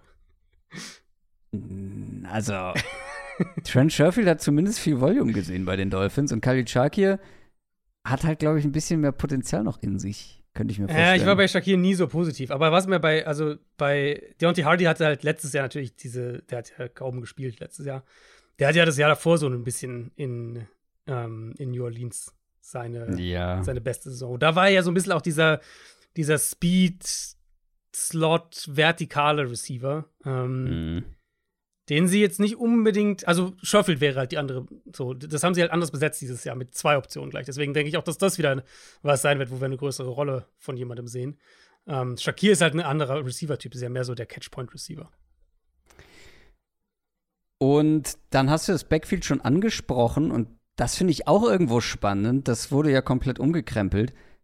Ob man sich jetzt unterm Strich qualitativ verbessert hat, ist die eine Frage. Aber ich, also Verbesserung im Run-Game wäre ja er erwünschenswert und wir haben ja jetzt viel über die zwei Titans gesprochen. Ne? Das macht es im Blocking vielleicht ein bisschen einfacher. Da hilft man ja auch der Line damit, die da eine Katastrophe war in der Hinsicht. Ich finde das Duo jetzt halt tausendmal spannender als vorher. Absolut. Also James, James Cook bleibt, Mhm. ja, so dieser, dieser dynamische Receiving Back. Und jetzt kommt Damien Harris. Und ich weiß nicht, ob das ein, äh, ein Hot Take ist oder ein, oder ein unkonventioneller Take ist. In meinen Augen der beste Runner, den die Bills in der jüngeren Vergangenheit hatten. Ja, würde ich, glaube ich, mitgehen. Also vor allem Also- diese, diese, diesen Stil hatten sie halt auch einfach nicht. Diesen physischeren Back. Und ich mag Damien Harris. Ich, ich, also, Ich auch, der ja. Typ ist, der Typ ist gut. Der, und der wurde von den Patriots klein gehalten. Künstlich klein gehalten, ist meine Meinung. Alles nur um Deswegen- Ramondre Stevenson, diese, den, Ey. aus irgendeinem Grund eher in den Vordergrund zu rücken. Ja, und zu davor ja noch Sony Michel. Äh, Sony Michel davor und dann Ramondre Stevenson, der plötzlich immer mehr eingesetzt wurde. Obwohl er so glaube, langsam das- ist. Kann nicht sein. Äh, Das geht für wie gesagt, ich, ich, also Damien Harris ist für mich eigentlich in meinem Kopf besser als Ramondre Stevenson, aber vielleicht sehe ich da auch irgendwas nicht. Trotzdem glaube ich, dass er der deutlich, deutlich bessere, deutlich, deutlich ist übertrieben, aber der bessere Runner ist als jetzt eine Kombination aus Devin Singletary und Zach Moss. Vor allem das, diese Mischung, das Mhm. Duo finde ich halt einfach spannender. Wenn das für dich okay ist, würde ich von da in die Offensive Line übergehen, weil ich finde, das geht zusammen. Ähm, Müssen wir auch, auf jeden Fall, äh, weil ist vielleicht ja auch die größte Schwachstelle gewesen. genau, ich, ja, also ja, gerade offensiv. Naja, wobei, ja, die Nummer zwei Waffe und die Offensive Line. nun? Weil, wenn ich, also das, ist ja, das unterstreicht ja nochmal, wie viel halt auf, auf Allen und Diggs letztlich dann ankommt, wenn halt, wenn wir sagen, naja, Nummer zwei Waffe, Nummer drei Waffe, aber Offensive Line war ja auch eine Schwachstelle. Und Backfield war jetzt auch nicht so doll. Ähm, Ja. Ich, also, was ja halt super auffällig war, ist, dass sie ganz klar die Guard-Spots priorisiert haben, diese Offseason. Sie haben Conor McGovern geholt aus Dallas. Ähm, das war ihre teuerste Free Agency-Verpflichtung und sie haben Osiris Torrance in der zweiten Runde gedraftet, also ihr zweithöchster Draftpick. Das heißt, da sind schon viele oder sie haben, sie haben eigentlich in keine Position jetzt quasi Free Agency plus Draft jeweils so hoch, hohe Ressourcen dieses Jahr gesteckt wie in die Guard-Position. Und es ergibt auch Sinn, weil sie hatten letztes Jahr Roger Suffolk und Ryan Bates hier, waren da super anfällig. Bates ist noch da, das wäre so die Absicherung, falls Torrance noch deutlich mehr Zeit braucht. Aber hier wollten sie ganz klar upgraden. Und dass sie die Guard-Spots so priorisiert haben und insbesondere mit Torrance, jetzt ja nicht, also Torrance ist ein guter Pass-Protector, aber wenn es ums Run-Game geht, relativ eindimensional. Das ist keiner, den du irgendwie in Space haben willst. Das ist, athletisch ist der definitiv limitiert. Dafür halt ein Mauler mit jeder Menge Power. Auf engem Raum schiebt er dir alles weg. Und ich frage mich halt, ob die Kombination, also Fokus auf Guards, so einen Mauler zu holen, plus Damian Harris fürs Backfield zu holen, der ja ihr primärer Runner sein wird. Also, ne? Klar. d- wird die, der primäre Runner sein. Frage ich mich halt, ob die Bills mehr auch ein klar erkennbares Power-Run-Game aufziehen wollen und ob sie generell ihr Run-Game ein bisschen verlässlicher gestalten wollen. Und das Ja, eben in müssen Kombination. sie ja. Genau, müssen sie ja eigentlich. Und das in Kombination mit, wenn wir sagen, sie spielen vielleicht mal mit zwei Titans, sie haben jetzt haben mehrere Optionen geholt, um diese Underneath-Receiving-Optionen, wenn wir jetzt Kincaid und Sherfield und, und Hardy und so alles zusammenpacken, um das zu besetzen. Ich glaube, dass man das als kombinierten Versuch sehen kann, um Josh Allen gezielt zu entlasten. Und ich glaube, das ist exakt die richtige Richtung für diese Bills Offense.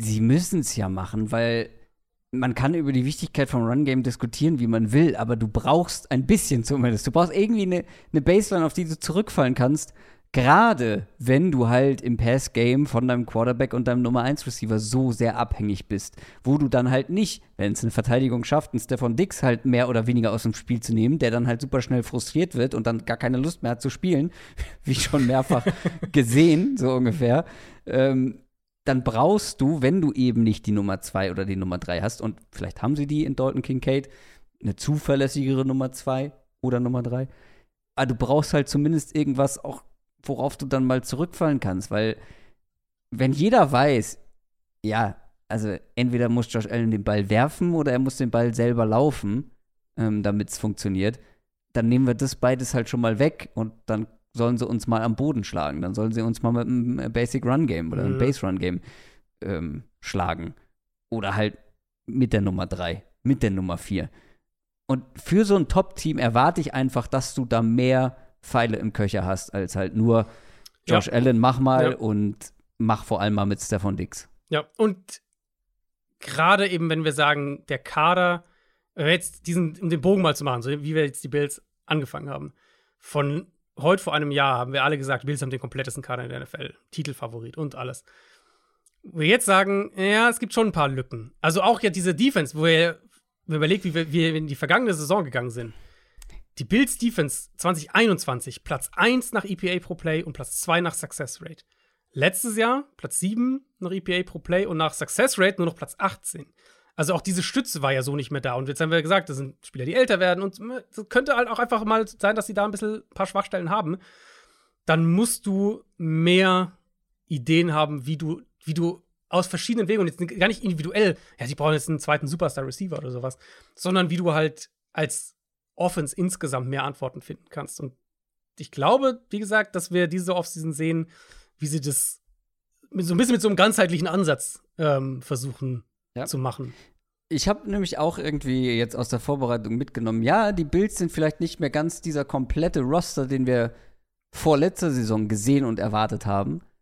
Und trotzdem glaube ich nicht, dass sie schlechter geworden sind, weil sie, glaube ich, die richtigen Dinge gemacht mhm. haben, um ihren Playmakern, ihren Stars zu helfen. Mhm. Und all, ich, wenn Dalton Kincaid und du warst ja noch mal ein, also es war schwer, kein Fan von ihm zu sein, aber du warst nominell noch mal ein Stückchen höher bei ihm. Wenn der wirklich schnell Fuß fasst, wenn der wirklich diese Receiving-Qualitäten umsetzen kann, dann haben die halt diese zuverlässige Waffe in der Mitte des Feldes, diese mhm. First-Down-Waffe, die so unglaublich wichtig ist, um auch einfach mal ja, so ein Chain-Mover zu sein. Ja. ja. ja. Und das könnte schon so einen Impact haben. Wenn sie dann sogar noch besser laufen können, dann haben sie zwei Dinge, die so wichtig sind für eine gewisse Offensive Baseline. Und wenn dann die Defense auch noch einigermaßen heile bleibt, ja. dann glaube ich, geht einiges. Mir sind ein paar zu viele Fragezeichen trotzdem noch in der genau. Offense, also natürlich und, Offensive Line. Und ja. ich würde halt auch sagen, der Rest der Division ist halt schon näher gekommen. Also die Division-Spiele so, werden noch mal eine Nummer härter sein das ist grundsätzlich mein Takeaway. Ich könnte mir vorstellen, dass der Erste in dieser Division weniger hat als 13 Siege und der ja, Schlechteste ja. in der Division mehr als sieben. Ja, das wäre sogar mein Tipp. Also ich glaube, dass die ja, Bills genau. so um genau. die 12 sein werden, ungefähr. Mhm. Ich kann, also ich muss mich heute nicht festlegen, haben wir noch ein paar Wochen Zeit, aber ich kann mir auch ehrlich gesagt vorstellen, dass Miami diese Division gewinnt. Also, ich habe es mir ziemlich genau so aufgeschrieben. Für mich sind sie weiterhin Stand jetzt der Favorit auf den Division-Sieg. Aber es gibt komplettere Teams in der NFL und es gibt in meinen Augen ein kompletteres Team in der Division. Und wenn bei den Dolphins alles klappt, mhm. dann werden diese beiden Teams sich einen langen Kampf liefern und ich wäre auch nicht schockiert, wenn die Dolphins die Division gewinnen. Dafür, da sind mir zu viele Fragezeichen in Sachen verletzungsanfällige Spieler. Das will ich erstmal sehen, dass die halt auch nicht in Bestbesetzung mhm. ähm, zwölf Siege holen. Ja. Aber ich wäre auch nicht schockiert. Stand jetzt sind für mich die Bills auf eins, die äh, Dolphins mit einem Sieg vielleicht weniger auf zwei. Dann kommen die Jets mit einem Sieg weniger und dann kommen die Patriots mit einem Sieg weniger. Also, mhm. ich wäre enttäuscht, wenn das nicht eine super enge Division wird. Da bin ich im Moment auch. Und man kann halt, was man halt bei Miami sagen kann, und das bringt sie für mich halt auch nochmal, das macht sie für mich nochmal interessant, um für einen potenziellen Division-Titel zu tippen. Du kannst ja argumentieren, die Dolphins haben den besten offensiven und defensiven Playcaller in dieser Division. Bill Belichick ist nicht Ja. der Playcaller bei den Patriots. Ganz kurz nur, ne? nur um es klarzustellen. ähm, aber also, sie haben, wahrscheinlich haben sie den besten offensiven Playcaller und den besten Defensive Coordinator so in dieser Division. Und, und Belichick ist natürlich der beste Coach und Defense Mind. Klar, keine Frage. Aber das ist halt, also Miami ist, glaube ich, auf Coaching-Seite auch einfach gut aufgestellt. Ähm, Ja, Verletzungssorgen, aber dann gleichzeitig, äh, äh, gleichzeitig, ah ja gut, nee. Äh, eigentlich wollte ich das sagen, was du gesagt hast, nochmal unterstreichen. Spare ich mir an der Stelle. Also, weil ich glaube, da hat man sich halt auf der Ebene auch nochmal so stark verbessert, weil es Mhm. halt auch irgendwie, glaube ich, besser zu den Spielern passt. Ähm, ja, es, wie gesagt, es, es wäre schade, wenn es nicht super eng wird. Ja, also würde mich aber auch ehrlich wundern. Also da müsste halt schon bei mehreren Teams müsst- irgendwie was genau. schieflaufen und so, dass Ja, dann doch genau. einer mit der Division wegrennt. Und die Jets, die sind ja auch selber eine Wildcard. Also die, wir haben es jetzt ja gesagt bei den Jets, wenn da halt diese, diese großen Variablen positiv ausgehen, dann sind die vielleicht auch das Team, das zwölf Spiele gewinnt. So, Ja. Also Ja? da ist ja wirklich einiges möglich. Das einzige Team, wo ich halt dieses Ceiling nicht sehe, sind die Patriots. Ja, gut. Aber Aber, da sieht man auch, da sieht man aber auch eine Baseline, die Genau. hoch genug ist, um es sehr eng zu gestalten. Und gerade halt auch dann in diesen Division-Spielen können die halt auch dann da irgendwo das Zünglein an der Waage sein. Mit der Defense, ja. Die können wieder einige Spieler einfach nur mit Defense und, und Special Team gewinnen, aber die Offense sollte besser sein. Ja. Wäre noch nicht gut. Wahrscheinlich nicht, Al- aber vielleicht Mittelfeld. Also, das wird auf jeden Fall eine meiner Favorite Divisions dieses Mhm. Jahr werden. Das sollte eine der spannendsten und kompetitivsten Divisions der Saison werden und ich freue mich sehr drauf. Eure Tipps, eure Einschätzungen gerne überall da, wo es geht. Denkt dran, wir haben am Montag eine Wide Receiver Ranking Folge aufgenommen. Wir haben am Dienstag eine exklusive Bonusfolge für RTL Plus Musik gemacht. Und das geht nächste Woche eigentlich auch schon so weiter. Ne? Also ähm, es gibt eine Bonusfolge bei Patreon von dir, zusätzlich noch für alle Supporter. Ähm, war doch letzte Woche, oder? Das war schon Letzte länger Woche. Nee, letzte das war Woche Samstag, genau, ja. Also Ja. wir hatten ja, wir haben jetzt heute fängt, heute geht ja so richtig los. Also wenn ihr heute auf Twitter mal seid, heute geht ja Training Camp so richtig los. Ähm, jetzt, Genau, lasst euch richtig schön Gestern. von den nichtssagenden Genau, äh, genau. One-Handed Catch Wunderbar. Training Aber- Camp Videos. Es gibt ja sogar schon einige. Ähm, das Beste, das allerbeste, was ich jetzt schon gesehen habe, ist Deshaun Watson, wie Mhm. der einfach casual, so im Gehen, einen Ball in dieses, ähm, es gibt doch dieses, wie so ein, Diese Fangnetz, ja, das habe ich auch gesehen. ja, genau, dieses. Fangnetz, Mhm. wo quasi so äh, wie eine Torwand beim Fußball, ne, Mhm, diese, mhm, wo so Löcher in so einem Fangnetz sind. Wer wirft da so casual, wirft er da rein. Und der Twitter-Account von den, äh, von den Browns halt irgendwie so, oh, wie er das macht, krass. und ich gucke mir das Video so an und denke, das kann jeder fucking Quarterback in der NFL. Das Ja. ist so geil. Vor allem, er stand so fünf Meter davor. Wenn er das aus 50 Yards macht, okay. Das war so unspektakulär. Und sowas werdet ihr die nächsten Tage auch noch sehen. Genau, aber worauf ich auch eigentlich hinaus wollte, ist, es geht ja jetzt halt wieder los, so Spieler sind auf dem Feld und ähm, ich habe jetzt ja in, im Juli drei Bonusfolgen gemacht für Supporter, die eigentlich alle so ein bisschen auch mit dem Ziel sind, okay, welche Spieler kann man denn im Camp, wo kann man drauf achten? Breakout-Kandidaten, ähm, Camp-Battles und Rookies unterm Radar. Also Rookies so ab Pick 100 aus dem vergangenen Draft, die aber trotzdem eine Rolle spielen könnten. Das heißt, wenn ihr die gehört habt, dann seid ihr hoffentlich richtig gut vorbereitet aufs Camp und habt so ein paar Spieler, ähm, die ihr verfolgen könnt. Und jetzt noch ein kleiner Hinweis. Als Belohnung für alle, die über zwei Stunden durchgehalten haben. Der neue Merch-Drop ist so gut wie fertig. Stimmt, ja. Da werden nur noch die letzten Feinheiten gemacht. Vor allem dann Fotos gemacht für die Mhm. Homepage, für den Shop. Dann gibt es einen neuen Merch-Drop zum Ende des Sommers. Zum Start der neuen Saison. Das soll es für heute gewesen sein. Unsere Preview auf die AFC East. Wir hören uns spätestens am Montag wieder. Macht's gut. Ciao. Ciao, ciao.